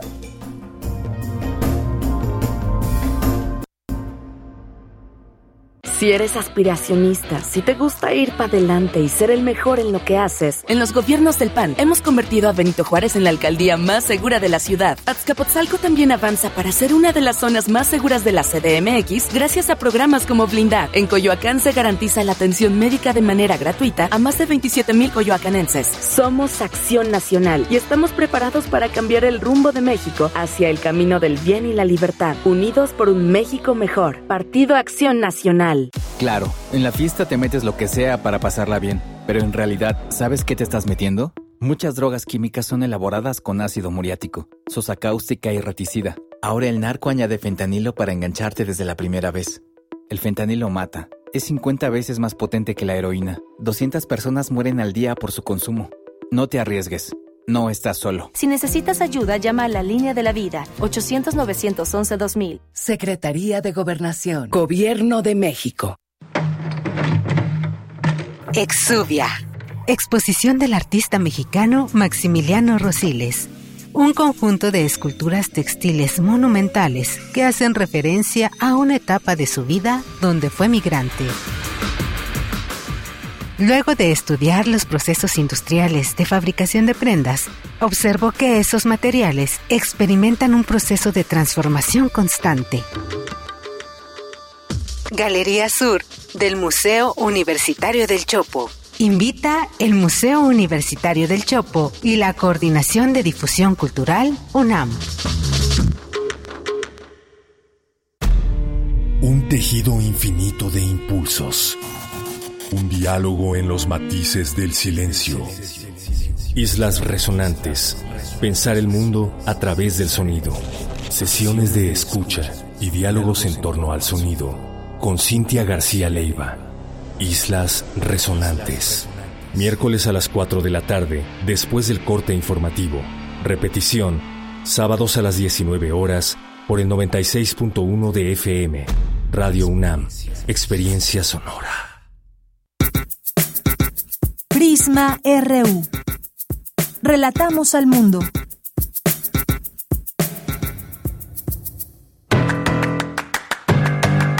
Mañana en la UNAM, ¿qué hacer? ¿Qué escuchar? ¿Y a dónde ir?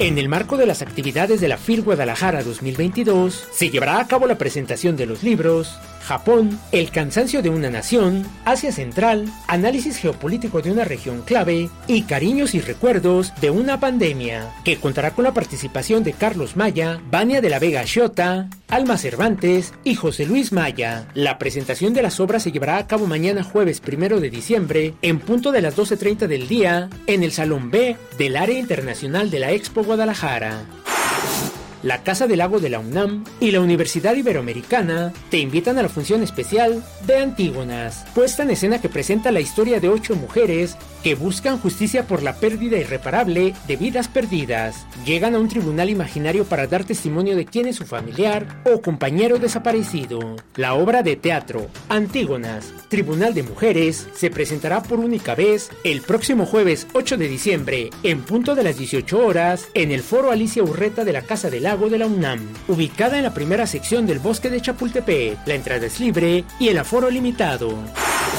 Te recomendamos visitar la exposición fotográfica Corpus de Mentes, integrada por tres miradas distintas sobre la feminidad y el cuerpo. Ana Romo, Daniela Rosas y Luz Ortiz. Esta muestra la podrás visitar en el espacio Josep Torres Campalans de la Sala Julián Carrillo de Radio UNAM, en un horario de lunes a viernes de 11 a 19 horas. La entrada es libre y el aforo limitado. Durante tu visita a nuestras instalaciones es indispensable el uso de cubrebocas. Para Prisma RU, Daniel Olivares Aranda.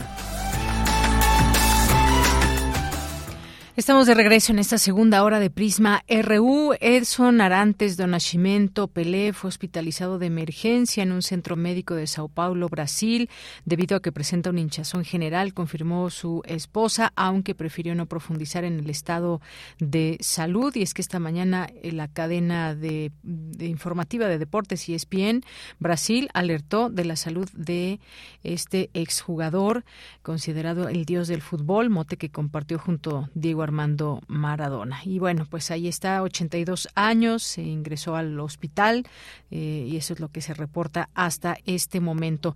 Y hablando de fútbol, pues van ceros los dos partidos, México-Arabia Saudita, 0 a 0, ya está por comenzar en unos minutos el segundo tiempo. Y luego tenemos a Polonia y a Argentina, que también van 0 a 0. Así que pues no ha habido goles, no ha habido goles en estos dos partidos y nos vamos ahora mientras tanto a mandar saludos a nuestro público que nos está escuchando en el 96.1 de FM y en www.radio.unam.mx. Muchas gracias por su sintonía y mandamos aquí muchos saludos a Estela Alcántara por aquí en nuestras redes sociales. Muchos saludos, Estela, Abelardo Durán, Mario Navarrete Real, también por aquí nos acompaña Guerrero, César Soto, dice por el momento no hay gol, buen miércoles, pues sí, estamos esperando ya algún gol en estos dos partidos. Gracias, César. Mario Navarrete aquí nos manda un video eh, de su trayecto por la ciudad. Manu X, aquí muchos saludos también. A Juan Stack, saludos. Saludos también a eh, Carolina R, Laura Tapche, muchas gracias, Mario Alberto, Misael Neoténico nos dice yo prefiero escuchar Prisma que ver el partido de la selección. Saludos, pues muchas gracias, Misael, aquí eres bienvenido, ya sabes. Rosario Durán Martínez también nos desea un buen miércoles, igualmente para ti, Rosario, nos dice hoy juega México con nuestros sentimientos. muchas gracias, gracias Rosario. Luis M. García también muchos saludos, gracias a Luis, a Luis M. García también aquí con una invitación que nos deja. Jorge Morán Guzmán ya en la fil de en, la fil de Guadalajara Goya. Muchas gracias Jorge. David Castillo Pérez nos dice hola buenas tardes. Por aquí esperando ya que empiece el noticiario. Muchas gracias aquí por el gif que nos envías.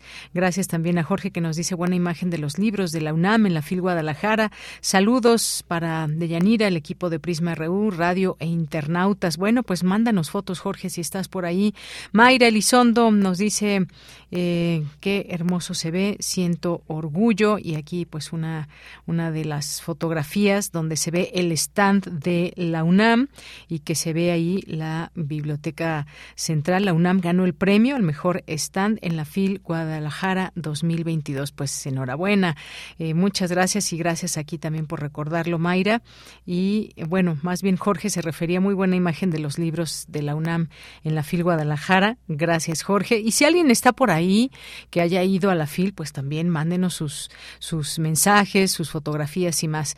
Gracias a todas las personas del Centro Cultural Helénico también que siempre acompañan este espacio. Eh, Guerrero Pendientes, muy buena tarde. Gracias, Guerrero. Igualmente para ti. Eh, José Luis León, muchas gracias. Irma Garduño Camacho. La UNAM CEPE, eh, la cuenta oficial de la Coordinación de Cultura del Centro de Enseñanza para Extranjeros de la UNAM también desde aquí. Saludos. Salvador Medina, Flechador del Sol también. Muchas gracias. Le seguimos leyendo y seguimos aquí con un ojo al gato y otro al garabato para irles informando qué sucede en este partido que ya o en los dos partidos ya han comenzado en este segundo tiempo. Abelina Correa también muchos saludos y nos vamos a la información. Ya está aquí Luis Fernando Jarillo, dirige la CNDH recomendación al IMSS por discriminar a pareja homosexual y negar el pago de pensión por viudez a un beneficiario en Guadalajara, Jalisco. Estos temas que de pronto se hacen desafortunadamente eh, cotidianos y por ser parejas homosexuales muchas veces se niega este pago de pensión. ¿Qué tal Luis Fernando? Muy buenas tardes, adelante. Muy buenas tardes, Deyanira, a ti y a todo el auditorio de Prisma RU. El pasado miércoles, la Comisión Nacional de Derechos Humanos publicó una recomendación dirigida a Zoe Robledo, titular del Instituto Mexicano del Seguro Social IMSS, por negarle a un hombre homosexual el pago de pensión por viudez en Guadalajara, Jalisco. La CNDH determinó que fueron violados los derechos a la seguridad social, la legalidad, y seguridad jurídica a la igualdad y a la no discriminación por orientación sexual.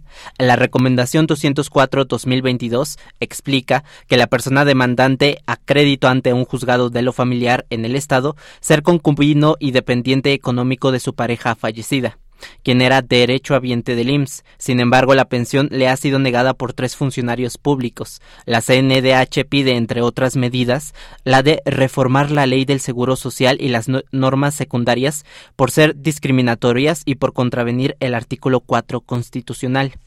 Desde el 2014, tras una sentencia de la Suprema Corte de Justicia, el IMSS otorga a parejas del mismo sexo que estén casadas eh, la pensión por viudez, pero no pasa lo mismo con el concubinato. Han sido múltiples casos eh, eh, en los que una pareja de una persona del mismo sexo tiene que recurrir a amparos o juicios para demostrar su concubinato y poder acceder a un derecho que sí tienen las parejas heterosexuales. Apenas en 2018, Jorge Medina Rangel fue el primer hombre gay que tras la muerte de su pareja recibió una pensión por viudez por parte del Instituto Mexicano del Seguro Social en Guerrero. Vamos a escuchar lo que dijo eh, en ese momento Medina Rangel. Escuchemos. Eh, hubo mucha discriminación en realidad en, mi caso. Muchos servidores sociales por falta de, conocimiento tema, no sé, pero me discriminaban mucho. Se sentía ¿no? el rechazo. Se, se, cumplió, se cumplió la sentencia, se me, se me otorgó el derecho. Soy una persona que ya tiene el derecho de pensión por viudez y ya tengo el derecho del servicio social también en el IMSS. Lo que se quiere hacer aquí es que, que los derechos de las minorías, en este caso de la comunidad LGBTI, se cumplan, ¿no? se hagan valer Ahora escuchemos a Aldo Aybar, abogado de Jorge Medina. El derecho a la familia no está constreñido únicamente a la conformación de un hombre o una mujer.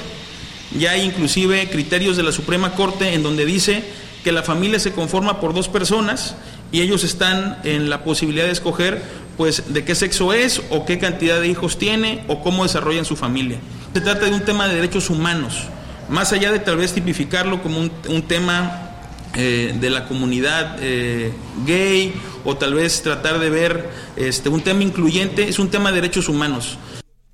En enero de 2019, la segunda sala de la Suprema Corte de Justicia de la Nación volvió a darle la razón a los abogados que han peleado estos casos. Estableció que negar este derecho a parejas en concubinato es discriminación y viola el derecho constitucional a la familia. A pesar de ello, la ley sigue sin actualizarse. Además de garantizar el, el derecho al demandante, la CNDH recomendó que el IMSS deberá emitir una circular en la que se señalen fundamentos y motivos para que las personas que hayan mantenido una relación de concubinato o matrimonio con otras personas de su mismo sexo puedan solicitar su inscripción y reconocimiento para la obtención de una pensión por viudez. Este es mi reporte de Yanira. Bien, pues muchas gracias. Un tema sin duda importante que se debe de seguir y esta recomendación que hace la CNDH al IMSS por esta cuestión, esta discriminación que consideró a una pareja homosexual. Muchas gracias. Hasta luego, de ella. Hasta luego. Y en lo que Luis Fernando Jarillo nos daba su nota, pues México anotó dos goles, dos goles, imagínense. Va 2-0 contra Arabia Saudita y en el caso de Polonia y Argentina, Argentina ya metió un gol, van 1-0 favor Argentina y bueno, pues ya se imaginan el ánimo que hay ahí en el estadio, allá en Qatar y seguramente aquí en muchos lugares. Aquí no, no escucharon los gritos de alegría, pero también hubo gritos de alegría eh, eh, aquí en la cabina, así que pues 2-0 México favor eh, contra Arabia Saudita. Vamos a continuar ahora con la sección de Sustenta, la Coordinación para la Sustentabilidad organiza la segunda jornada de restauración y limpieza de espacios en el campus universitario. Hoy en Sustenta conoceremos más de esta actividad con Daniel Olivares. Adelante.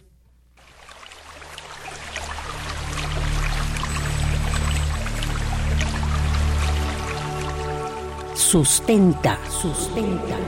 Innovación universitaria en pro del medio ambiente.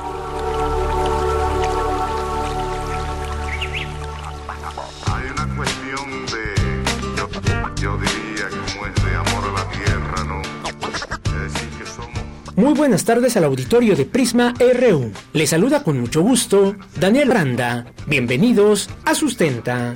Hoy hablaremos de las jornadas de restauración y limpieza de Camellón, organizadas por la Coordinación Universitaria para la Sustentabilidad de la UNAM y que forman parte del proyecto Campus Sustentable Áreas Verdes. Para conocer más al respecto, conversamos con su coordinador, Nicolás Álvarez y Casa Ramírez, licenciado en Ciencias de la Tierra, quien nos compartió cómo decidieron realizar dicha actividad. La idea nace la preocupación de ver que en Ciudad Universitaria existen espacios comunes, sobre todo, y lo que más nos importa acá son las áreas verdes comunes, que no pertenecen a ninguna dependencia en particular y que tampoco son parte de la Reserva Ecológica del Pedregar de San Ángel. Entonces, lo que observamos desde la coordinación es que estas áreas están abandonadas y presentan una serie de, de problemas como que hay mucha basura, gente las utiliza como migitorios de paso, también pues vemos que son como nichos de, de, crimen y por este mismo tema de que no son no son tierra de nadie, pero lo que estamos tratando de generar es voltear esta esta dinámica y que más bien sean tierra de todos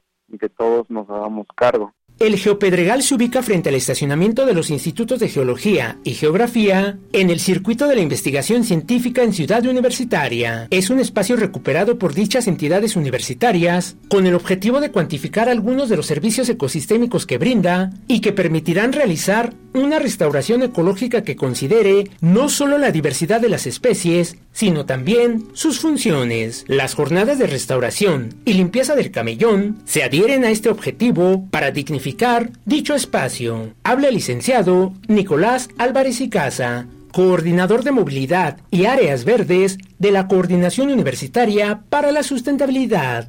Hay un proyecto muy interesante que se llama Geopedregal, que es precisamente un área verde que está entre en el estacionamiento de los institutos de entre geología y geografía, geografía y geofísica. Eh, y este es un proyecto que lleva ya más de 10 años, me parece, operando, que coordina la doctora Pilar Ortega. Y lo que hicieron fue hacer una restauración ecológica de, de este lugar retirando primero especies exóticas, haciendo una limpia y recuperando todas las grietas del, pedregal remanente que queda ahí y poco a poco promover la asociación ecológica. Entonces, la idea de este, de este espacio es que la REDSA, que es la Reserva Ecológica del Pedregal de San Ángel, tenga nichos en donde pueda seguir existiendo y las especies y darle prioridad a que las especies locales de, la REDSA, que además es un ecosistema único, eh, prevalezcan. ¿no? Y es un primer proyecto que esperemos que se pueda replicar en otros lados de Ciudad Universitaria. Mencionar también que ya se han hecho diversas jornadas de, limpia y restauración en otros momentos y en otros espacios. Entonces tampoco es la primera que se hace, pero pero bueno, eh, es la primera al menos que coordina la COUS y queremos queremos seguirle impulsando y que, que se replique eh, el éxito que creemos que vamos a tener a partir de aquí. Si te interesa participar, aquí te dejamos algunos de los requisitos para poder hacerlo. Pues las jornadas son abiertas para toda la comunidad universitaria, estudiantes, académicos, administrativos, trabajadores, eh, toda la comunidad universitaria y también pueden invitar a gente que no sea de la UNAM. Y bueno, pues sí, se recomienda que lleguen con ropa, ropa de trabajo, pantalones, manga larga, el sol está fuerte, entonces hay que pues, tratar de, usar o sombrero, gorra o de plano ponerse bloqueador. Y bueno, por supuesto botas o tenis. Eh, hay momentos en donde, donde estamos como metidos en, en la maleza, entonces este, pues de repente hay gente que es como más reactiva, ¿no? Tiene la piel un poco más sensible, entonces hay como sí tratar de cuidar esa parte. Va a haber también garrafones con agua, se les recomienda que lleven su cilindro para que puedan rellenar y no, no evitar comprar eh, botellas de plástico. Los invitamos a venir a la segunda jornada de restauración y limpieza del camellón, que está entre la Vega y el Regal. Síganos, estén atentos a las convocatorias también de los próximos semestres. Tenemos Instagram, tenemos TikTok, Facebook, estamos como Coordinación Universitaria para la Sustentabilidad. También nos pueden escribir a nuestros correos, el mío es Nicolás AIR 93 arroba ciencias.unam.mx. Estaremos atentos y los esperamos con mucho gusto. La próxima jornada de restauración y limpieza del camellón en Ciudad Universitaria se llevará a cabo el próximo viernes 2 de diciembre. Si deseas participar debes escanear el código QR que se encuentra en el cartel oficial de la convocatoria, el cual compartimos a través de nuestras redes sociales. Si tienes alguna duda o comentario, puedes compartirlo a través de las redes sociales de Prisma RU o en mi cuenta de Twitter, arroba Daniel Medios TV. Para Radio UNAM, Daniel Olivares Aranda. Hay una cuestión de, Dos de la tarde con 21 minutos. Sigue el marcador de México-Arabia Saudita. 2 a 0 favor México. Hoy el presidente en la mañana pronosticó goleada de México-Arabia Saudita. ¿Será? Bueno, pues estamos viendo ya, tienen varios minutos de haber empezado el segundo tiempo. Veremos qué sucede. Ha mantenido pues buen ritmo, ritmo la selección mexicana. Veremos qué sucede de aquí al final y qué sucede también en el otro partido entre Polonia y Argentina. Bien, pues nos vamos ahora a la información internacional a través de Radio Francia. Relatamos al mundo. Relatamos al mundo.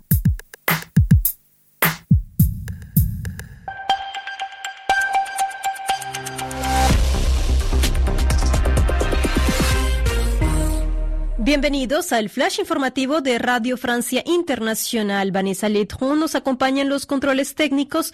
Es miércoles 30 de noviembre. Noticias. Paola Ariza. Continúan las manifestaciones en China contra la política de cero COVID.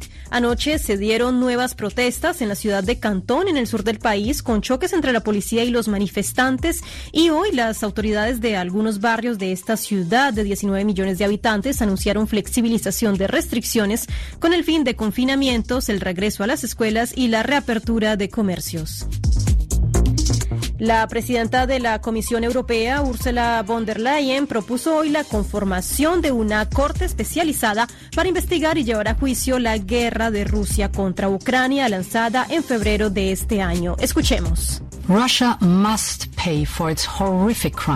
Rusia debe pagar por sus horribles crímenes, incluido su crimen de agresión contra un Estado soberano. Y es por eso que, mientras continuamos apoyando a la Corte Penal Internacional, proponemos establecer un tribunal especializado, respaldado por Naciones Unidas, para investigar y enjuiciar el crimen de agresión de Rusia. Estamos listos para comenzar a trabajar con la comunidad internacional para obtener el apoyo más amplio posible para este tribunal especializado. Von der Leyen añadió que Rusia también debe pagar el costo financiero de la devastación provocada en Ucrania y por esto recordó que la Unión Europea ya ha bloqueado 300 mil millones de euros de las reservas del Banco Central ruso. Un tribunal de Bruselas comenzó hoy el juicio a los acusados por los atentados yihadistas perpetrados en la capital belga en 2016 y que dejaron un saldo de 32 personas muertas y centenas de heridos. En el juicio están nueve sospechosos, varios de los cuales ya fueron condenados en Francia por su participación o complicidad en los atentados de noviembre de 2015 en París y Saint-Denis. En la eurozona, la inflación baja tímidamente. La tasa interanual retrocedió en noviembre a 10% contra el 10,6% contra el 10,6% registrado en octubre, anunció la Agencia Europea de Estadística Eurostat. Se trata de la primera contracción de este indicador en 17 meses. En el Mundial de Fútbol de Qatar, México se juega hoy su última carta frente a Arabia Saudita para la clasificación a octavos. El futuro en el, en el Mundial también se define hoy para Argentina, que jugará contra Polonia. Y hasta aquí las noticias en RFI. Recuerden seguirnos escuchando a través de rfimundo.com. Prisma RU. Relatamos al mundo. Bien, continuamos, continuamos y vamos ahora con esta entrevista con el maestro Luis Ángel Hurtado Razo, quien es director de, Tecnopolítica, que es un laboratorio digital dedicado al análisis y descripción de las expresiones sociopolíticas y acontecimientos desde este punto de vista de la tecnopolítica. ¿Cuáles, cuáles van siendo los hashtags, cómo surgen, todo este mundo de las redes sociodigitales? Y bueno, pues sin duda, el domingo pasado hubo un desborde ahí también de entre hashtags y mensajes eh, de Twitter que había en la red con motivo de esta marcha multitudinaria del 27 de noviembre que convocó el presidente López Obrador. Así que vamos a analizarlo eh, con el maestro Luis Ángel Hurtado que ya nos acompaña vía telefónica. Maestro, ¿cómo estás? Buenas tardes. ¿Qué tal, estimadas de Yanira? Un gusto, como siempre, estar contigo y con tu audiencia, audiencia aquí en Prisma RU de Radio UNAM. Bien, pues muchas gracias, gracias. También siempre nos da gusto poder saludarte y que nos lleves a cabo aquí tus análisis en torno a lo que va pasando en redes eh, sociodigitales. Y en este caso, pues, ¿qué pasó? ¿Qué pasó en las redes el domingo pasado? Cuéntanos, por favor, maestro Luis Ángel. Pues mira, eh, justamente como lo señalas, eh, nosotros desde el Laboratorio de Tecnopolítica hicimos el análisis de dos tendencias que se derivaron justamente de esta manifestación, esta marcha convocada por el presidente de México, Andrés Manuel López Obrador, sobre justamente eh, con motivo de su cuarto informe por su cuarto año de labores frente al gobierno de la República. Nosotros analizamos dos tendencias que se posicionaron entre las más utilizadas ese día, ese pasado eh, domingo, y que justamente corresponden al hashtag marcha con AMLO y la, el hashtag marcha del acarreo. Cada una de ellas, pues bueno, tiene públicos distintos o se percibieron públicos distintos y también se percibieron eh, narrativas distintas, hay que decirlo así. Eh, nosotros desde el laboratorio, en el primer caso, en el caso de marchar con, con AMLO, detectamos justamente el, el uso de palabras o las palabras más utilizadas eh, de los cerca de 66.670, eh, digamos, eh, tweets analizados, encontramos que las palabras más utilizadas por la ciudadanía, pues fueron justamente marcha, marcha del pueblo, marchar con AMLO y Zócalo.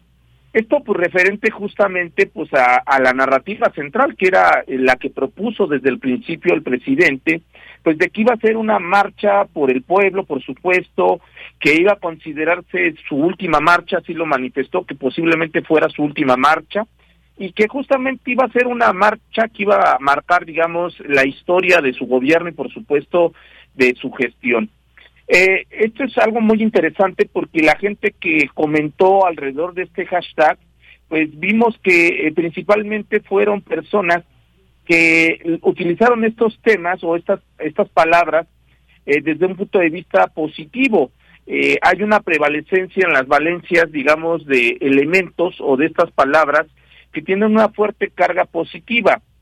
No hay una narrativa, este, por lo menos en este hashtag, negativa, aunque sí hubo eh, elementos eh, pues que sí podríamos considerar dentro de la narrativa, digamos, negativa, principalmente palabras como torta, eh, frutzi, que encontramos justamente, acarreo, etcétera, etcétera.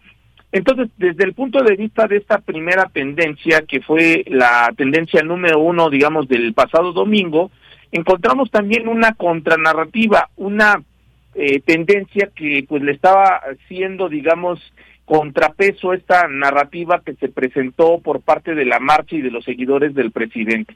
Me refiero justamente a la tendencia del hashtag marcha del acarreo. Esta eh, tendencia, pues eh, debo decirlo así, estimada Deyanira y audiencia, es una tendencia que se vino presentando antes del día domingo.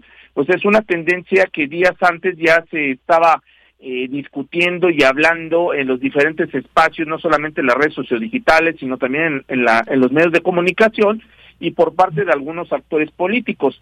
¿Y eh, cuáles fueron las palabras que más utilizaron las personas que interactúan alrededor de este, esta, de este hashtag? Pues, pues encontramos las palabras que era marcha del ardor, marcha del acarreo, AMLO y por supuesto eh, acarreo. De las cuatro palabras que menciono, estimada de Yanira, tres de ellas corresponden precisamente a un tema o un elemento negativo. Eh, eh, la primera de ellas, la marcha del ardor, pues eh, las personas que utilizaron estas, eh, digamos, esta palabra o esta serie de palabras, pues lo hacían justamente haciendo referencia a pues eh, la necesidad o cuestionando la necesidad de esta marcha por parte del presidente y que buscaban opacar la marcha que había ocurrido unas semanas antes en las cuales pues salió mucha parte de la ciudadanía a manifestarse en contra de la iniciativa presidencial en la en materia a la ley eh, político electoral. Eh, entonces, pues esa tendencia y esta palabra en esta tendencia pues es muy utilizada. La otra que tiene que ver justamente con el acarreo o la marcha del acarreo, pues se vino construyendo justamente por todas esas notas, esos elementos que se instauraron, digamos, en el en Twitter y en las distintas redes sociales, pues de que eran una eh, común denominador, digamos, en el movimiento del presidente Andrés Manuel López Obrador, y en ese sentido, pues sacaron imágenes, eh, videos e inclusive parodias de, pues, de todas de las personas que habían acudido a esta marcha, pues que eran personas pues derivadas de una fuerte presión para que eh, acudieran, o sea, mediante una, una presión, y otra pues que habían sido acarreadas, ¿no? O, invitadas a, acudir a este espacio. Eh, en ese sentido, esta, eh, esta tendencia, igual que la anterior, aquí prevalece completamente una, una vertiente negativa frente a la positiva. Dentro de las palabras positivas que podemos encontrar, eh, digamos, en esta tendencia, pues está justamente transporte, Ciudad de México, eh, este, vivir, honestidad, etcétera. Entonces, ¿qué es lo que quiero ahorita dar a entender con esta análisis que hacemos, estimada de Yanira? Pues que estamos eh, eh, en un antagonismo muy fuerte en, en nuestra vida pública y por supuesto en nuestra vida política y el espacio digital no es la excepción y no es la excepción porque cada una, digamos, de las dos polos que actualmente se están configurando en el espectro político, pues están posicionándose de diferentes formas en diferentes tendencias. Antes era muy común que en una sola tendencia estuvieran reflejados los dos polos. Hoy en día vemos que la estrategia por parte de cada uno de estos polos, pues es que es configurar una tendencia y ver cuál es la tendencia que más, digamos, más afecto o más impacto tiene. En esta tendencia de marcha del ardor, eh, digo, del, del acarreo, este, analizamos 22.720 tweets. Eh, lógicamente, pues es, eh, pues podríamos decir que es una tercera parte de todos los tweets que se eh, posicionaron o se manifestaron en la tendencia en pro, digamos, del movimiento del presidente. Entonces, pues es, es, y es lógico porque pues era la marcha y era lógico que todo el mundo hablara sobre ella, medios de comunicación, no solamente simpatizantes del presidente, sino público en general, y era lógico que ocurriera, digamos, esta situación. Eh, en todos los sentidos, pues es parte del análisis que realizamos desde el Laboratorio de Tecnopolítica. Muy bien, pues qué interesante todo esto porque como sabemos hay estos distintos mensajes que se genera ahí una especie, pues yo no diría tanto de debate, pero se genera una especie de pues quién está a favor, quién está en contra de este y otros temas, lo, lo hemos visto también, pero en este caso pues efectivamente era una marcha muy grande en donde había mucha gente involucrada que iba al momento ocupando sus redes sociales, haciendo transmisiones en vivo y demás y que posicionó este este hashtag y por la otra, pues también eh, aquellos críticos que pues estaban muy atentos también que al tema del acarreo, eh, qué, es lo que ponían, qué mensajes se mandan y bueno, pues más allá de todo esto, pues algo que pues se permite a través de las redes eh, sociales y que de pronto se vuelve un poco, no sé si decir la palabra, un poco tóxico. ¿Cómo, cómo ves, maestro, el hecho de que haya, pues a veces muchas, muchos mensajes que son, ¿cómo podría decirlo?, muy agresivos Sí, eh, de hecho, es eh, parte del análisis que realizamos demuestra justamente la alta polarización que se ve reflejada en el discurso, un discurso, eh, vamos a decirlo así, un discurso que apela más a una cuestión discriminativa. Esta marcha tuvo todos esos elementos junto con la anterior, en la cual pues se estigmatiza, trata justamente de encasillar a una parte de la población. Esta marcha justamente, pues eh, vemos justamente que eh, tratan de, peyorar, de hacer una eh, peyorización, digamos, de una parte de la población y criticarla, digamos, desde el punto de vista por sus eh, características fisiológicas, por sus características económicas y, por qué no decirlo así, también de, eh, de, instrucción educativa. Pero también ocurrió en la primera marcha, o sea, no es una cuestión que nada más esté reflejada en esta marcha. En la primera, en la primera marcha ocurrió exactamente el mismo efecto. ¿Y esto qué es lo que demostramos también desde este análisis, estimada de Yanira? Pues que hoy en día estamos reduciendo el debate político, el debate social y el debate público a una razón de dos, dos visiones eh, del mundo o dos realidades puede ser una realidad en blanco o negro o puede ser una realidad entre el sí y el no. Y estamos dejando de lado todos esos elementos que son parte de una democracia, que es la pluralidad de ideas y la pluralidad de discursos y por supuesto la libertad de expresión. Eh, estos escenarios de encono tan grandes no son buenos para ninguna democracia. Y justamente eh, este análisis nos demuestra que las dos marchas tuvieron justamente este elemento político de reducir el discurso a estos dos sectores, ¿no? A un sector inclusive elitista o de clase o, clasista, a un sector también inclusive, voy a decirlo así y lamento decirlo, racista en todos los sentidos porque estamos hablando de discriminatorios muy fuertes en contra de las personas que acudieron con toda la libertad a estas expresiones públicas y que dejamos de lado justamente esto, que en cualquier democracia cualquier expresión es válida, sin importar el color, sin importar la preferencia electo eh, política e inclusive ideológica. Y estamos reduciendo justamente el debate a si es bueno o es malo. Efectivamente, algo que, pues muy importante, más allá de esas denostaciones que vemos desde distintos ámbitos, hay personas con muchos seguidores que generaban justamente estos, estos enconos, al calificar como toda esta marcha como si toda hubiera sido eh, a base de acarreo, sin y pues se perdían todas estas expresiones que quienes tuvimos oportunidad de acercarnos en algún momento a esta marcha y ver y sentir lo que estaba ahí pasando, pues nos da cuenta de que más allá de todas estas denostaciones, pues hubo una hubo una eh, pues una singularidad en esta marcha, mucha gente que acudió y que acompañó a lo largo de todo este periplo al al presidente, que fue un paso muy lento porque justamente la gente quería estar ahí, quería marchar aunque sea unos pasos junto al presidente y eso pues no lo podemos desdeñar, es una realidad, podemos estar a favor o en contra de esa perspectiva o de esa eh, cuestión que, que, genera el presidente, pero pues eso fue lo que sucedió y lo que se pudo constatar y que queda ahí también en, en videos y video grabado, maestro. Sí, por supuesto, estimada Deyanira. Eh, justamente eh, estamos en una antesala en la cual este análisis nos permite ver y debería de ser el debate alrededor de ello, no el debate de si es bueno ir o no ir o estar a favor o en contra, sino que este tipo de ejercicios, o sea, las manifestaciones públicas, deben de ser una constante, digamos, en una democracia plena como la que tenemos. Creo que ahí debemos de centrarnos en todo este eh, cuestionamiento y todas estas debates y, por supuesto, construcción de argumentos y no centrarnos justamente si hubo o no acarreos en algunas de las dos manifestaciones que tuvimos recientemente en nuestro país en este mes. Muy bien, bueno, pues como siempre muy agradecida con esta participación, maestro, aquí para enriquecer estos estos análisis también desde la parte de las redes sociodigitales. Muchísimas gracias. Al contrario, estimada Deyanira, un gusto como siempre estar contigo y con tu audiencia aquí en Prisma RU de Radio NAM. Gracias, hasta luego.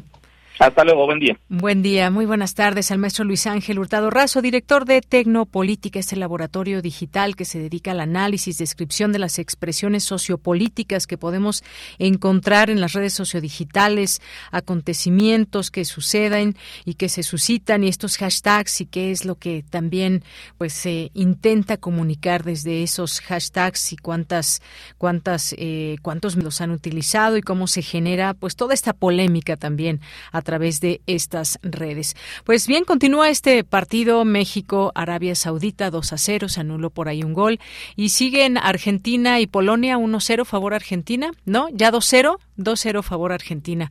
Bueno, pues se le va dificultando el camino a México con ese gol también de Argentina. Pues seguimos aquí eh, echando un ojo de pronto al partido. Muchas gracias por seguir aquí con todo el equipo. Y rápidamente, antes de irme a la sección de ciencia real, tenemos una invitación porque los familiares y de periodistas asesinados, periodistas desplazados, periodistas independientes y de medios de comunicación nacionales, los colectivos, organizaciones, fraternidades, Comunidad de Reporteros, Periodistas Unidos, Sud Notimex, Sindicato de Redactores y la Facultad de Ciencias Políticas y Sociales de la UNAM invitan a participar en el segundo Encuentro Nacional de Periodistas. Este año los temas centrales son la violencia contra el gremio, el mecanismo de protección a periodistas y la situación laboral que se vive en el gremio. Este evento se llevará a cabo a partir de mañana, 1 y 2 de diciembre, ahí en el auditorio Pablo González Casanova de la Facultad de Ciencias Políticas y Sociales de la UNAM a partir de las eh, 9.30 horas. Y pues ahí está un programa que compartimos, compartí ahí en mis redes sociales por si ustedes quieren conocerlo más de cerca, esta invitación que se hace al segundo encuentro nacional de periodistas.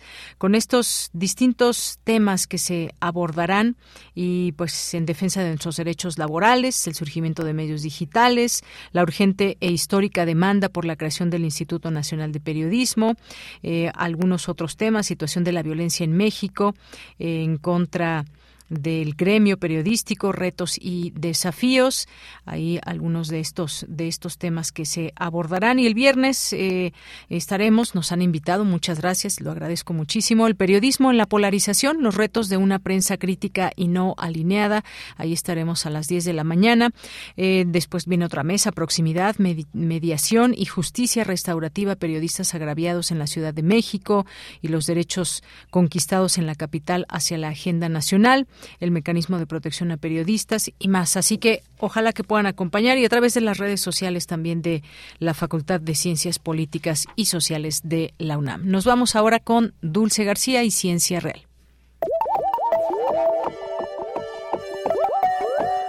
Ciencia Real. Más allá de las verdades están las realidades. Capítulo 4. Un mundo nos observa.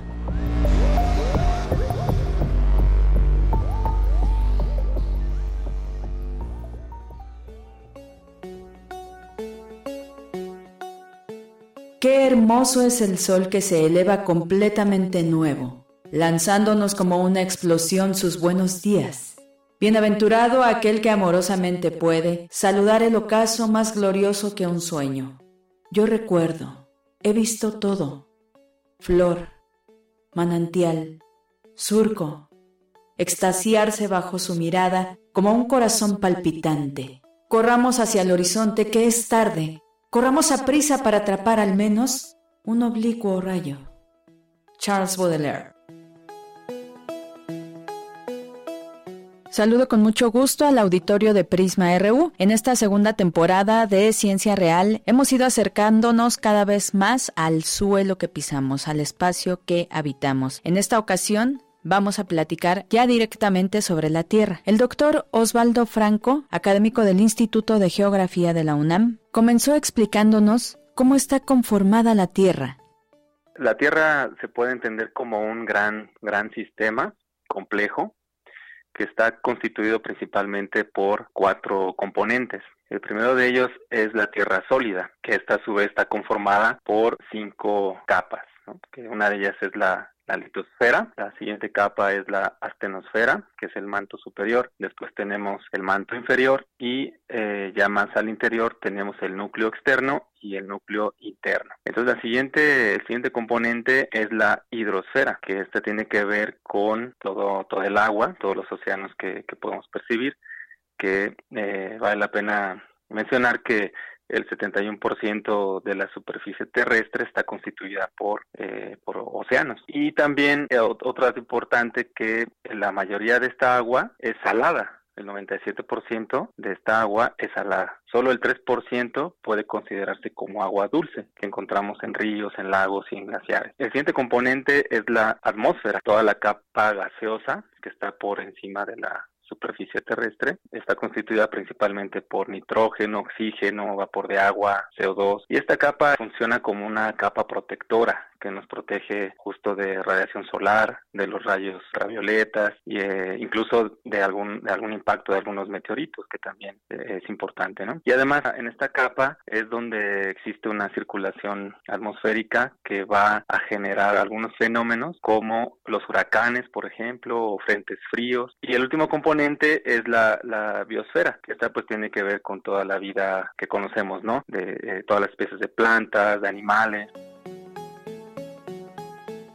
Y bueno, pisamos diariamente esta tierra. Respiramos su oxígeno, miramos su cielo, nos bebemos su agua, pero ¿sabemos bien cómo funciona el interior de la Tierra y cómo afecta esto a la superficie y por tanto a nosotros? Vamos a escuchar nuevamente al doctor Osvaldo Franco que nos platica esta segunda parte.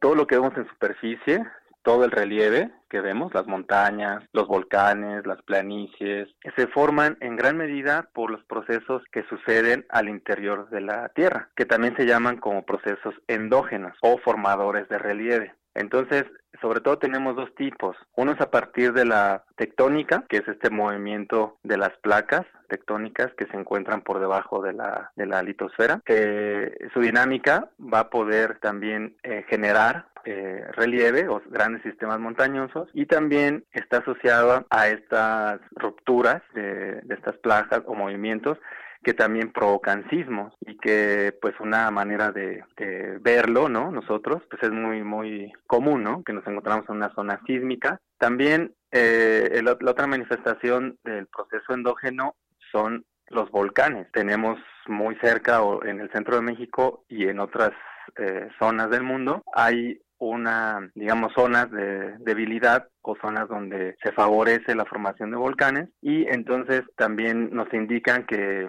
que existe cierta dinámica ¿no? al interior de la Tierra cuando tenemos un volcán activo. Y bueno, la Tierra tiene diversas propiedades tanto físicas como químicas, en fin, en sus materiales. ¿Cómo es que estas propiedades se encuentran en la vida cotidiana? Las propiedades, digamos, de, lo que pasa en el interior de la Tierra, lo vemos, por ejemplo, cuando hay una erupción volcánica. Esta erupción volcánica genera grandes cantidades de ceniza y de partículas muy finas que se dispersan por la atmósfera superior y entonces van a generar, un, digamos, pueden generar una, una capa muy densa que va a inhibir la radiación solar y por lo tanto va a generar en algún lugar o una región condiciones más frías, cambios en el clima, un enfriamiento, ¿no? Pero también puede influir este, este tipo de materiales o propiedades de manera más positiva, en el sentido que, por ejemplo, e, esta dinámica interna puede generar un tipo de, minerales que se encuentran en el subsuelo, por ejemplo, eh, petróleo o litio, ajá, y que después e, este material se pueda extraer a la superficie y con ello se pueda comercial, se pueda hacer un, este, pues, vender o se pueda eh, comercializar, ¿no? Doctor, por último quisiera preguntarle qué tanto conocemos la Tierra como el espacio que diariamente vivimos. En términos generales, eh, hace unos días me di la tarea de hacer una, una breve encuesta que tiene que ver con esto, qué tanto conocemos de la Tierra. Eh, o del espacio en el que vivimos, sobre todo en el espacio. Entonces, de, de 10 personas, eh, obtuvimos un promedio o una calificación promedio de 8. Ajá. Quiere decir que, que nos falta por saber, ¿no? O sea, sí sabemos algo, pero no del todo, ¿no? No como deberíamos saber. Esta parte es interesante porque si nos vamos a un medio más rural, la gente que vive del campo tiene un conocimiento muy amplio y, muy preciso de su entorno. Ellos saben en qué momento puede llover, en qué momento deben de sembrar, eh, cuánta agua necesita el suelo para que crezca un cultivo, etcétera. Entonces, en ese medio la gente tiene tiene buen conocimiento de su entorno. Pero si nos vamos a un área más urbana, sí tenemos cierto conocimiento, pero no como debería, ¿no? Tenemos como una calificación promedio de 8.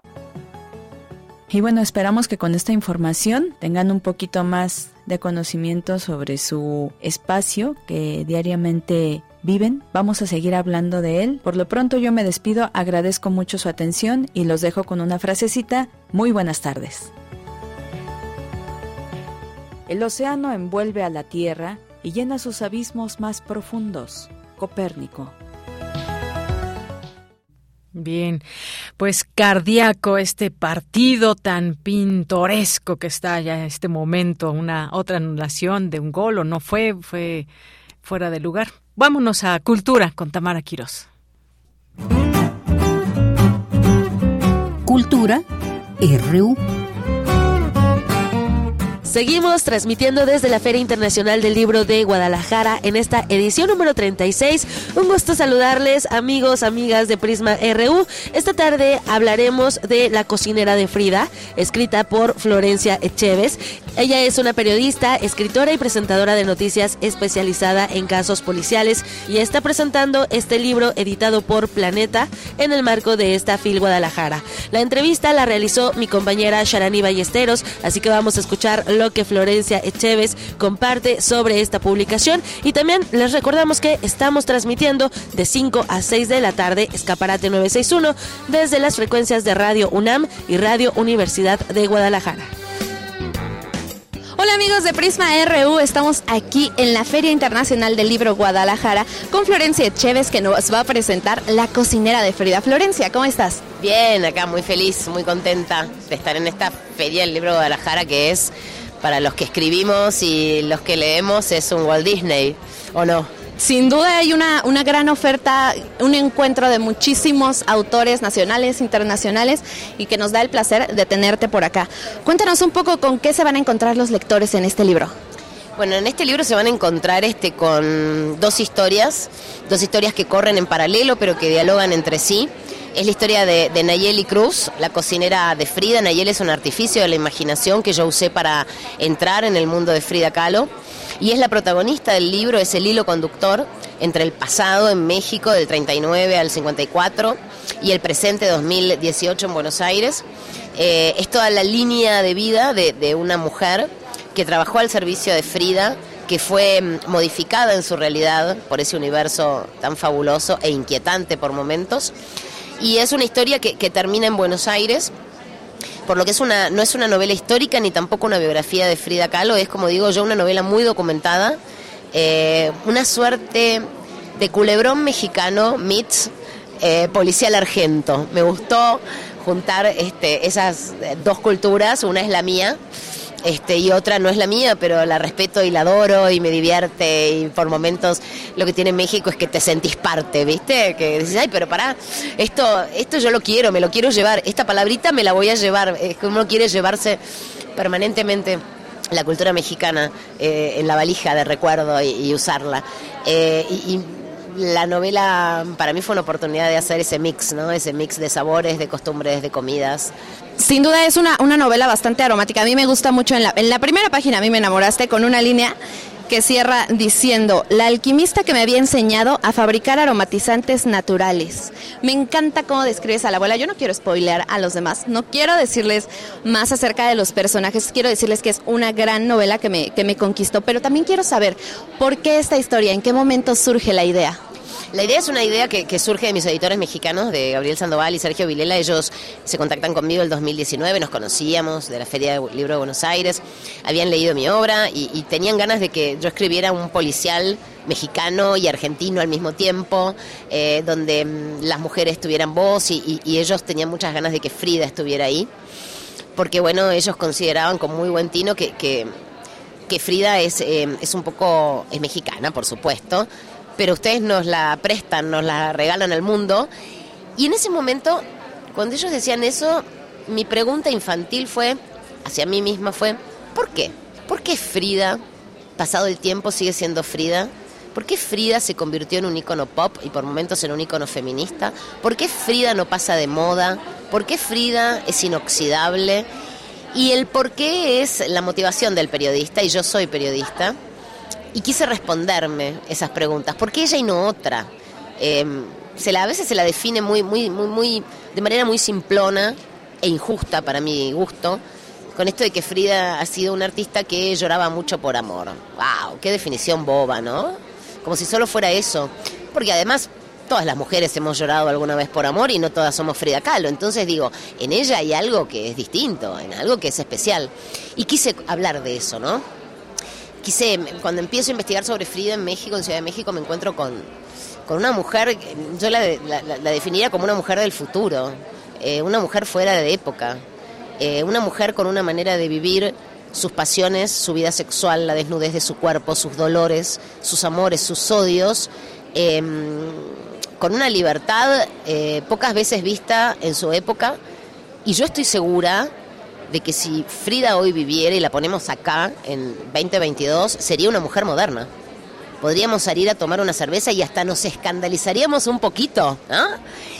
Y eso me parece que es lo que hace que Frida no, no, pase de moda, que su tiempo sea un tiempo eterno. Eh, y a mí me gustó mucho trabajar con esa idea, la mujer del futuro.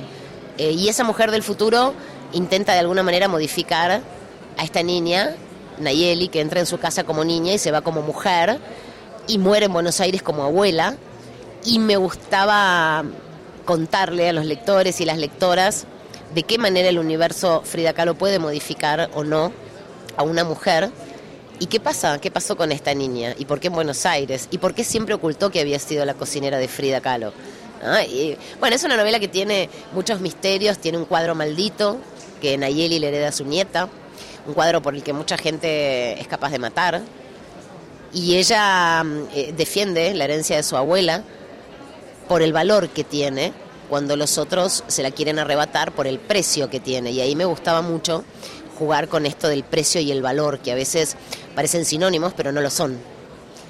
Eh, es una novela de, vínculos, de vínculos entre mujeres, de huellas, de, de caminos, las huellas que las que nos precedieron han marcado y que nosotras hoy seguimos y seguimos haciendo otras huellas para las mujeres que vienen. Y a veces lo hacemos bien y a veces lo hacemos mal. Me gustan las mujeres falladas, me gustan, yo soy una mujer fallada, todas lo somos. Esa, esa, ese, ese orden ¿no? de ser la mujer perfecta, la madre perfecta, la trabajadora perfecta, la amiga perfecta, la hija perfecta, la esposa perfecta. Me parece un horror porque nosotras también tenemos derecho, como mujeres, a ser malas. No solo ellos tienen el derecho, nosotras también. Entonces, bueno, me gustaba que Nayeli tuviese contradicciones, ¿no?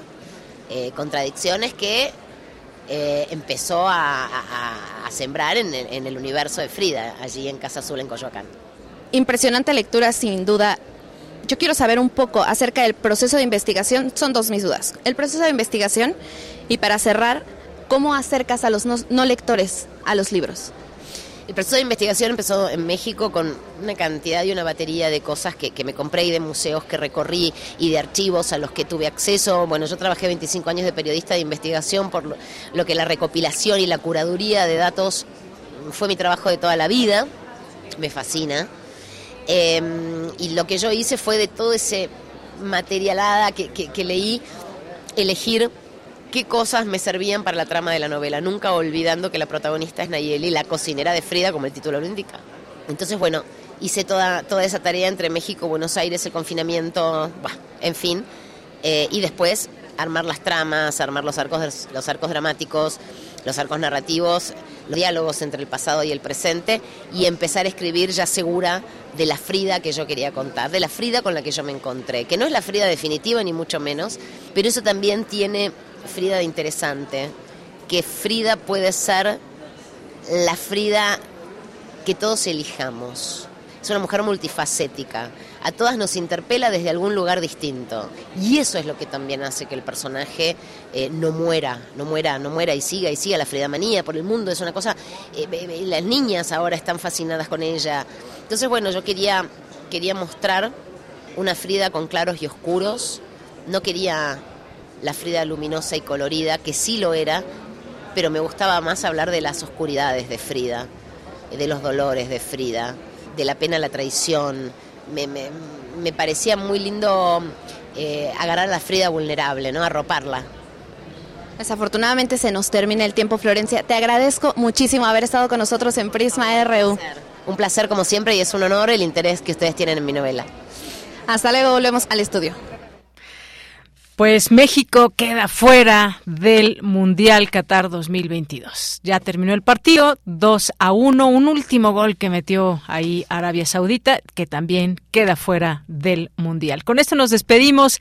Gracias, que tenga muy buena tarde, buen provecho y hasta mañana. Radio UNAM presentó Prisma RU. Una mirada universitaria sobre los acontecimientos actuales. Prisma RU. Relatamos al mundo.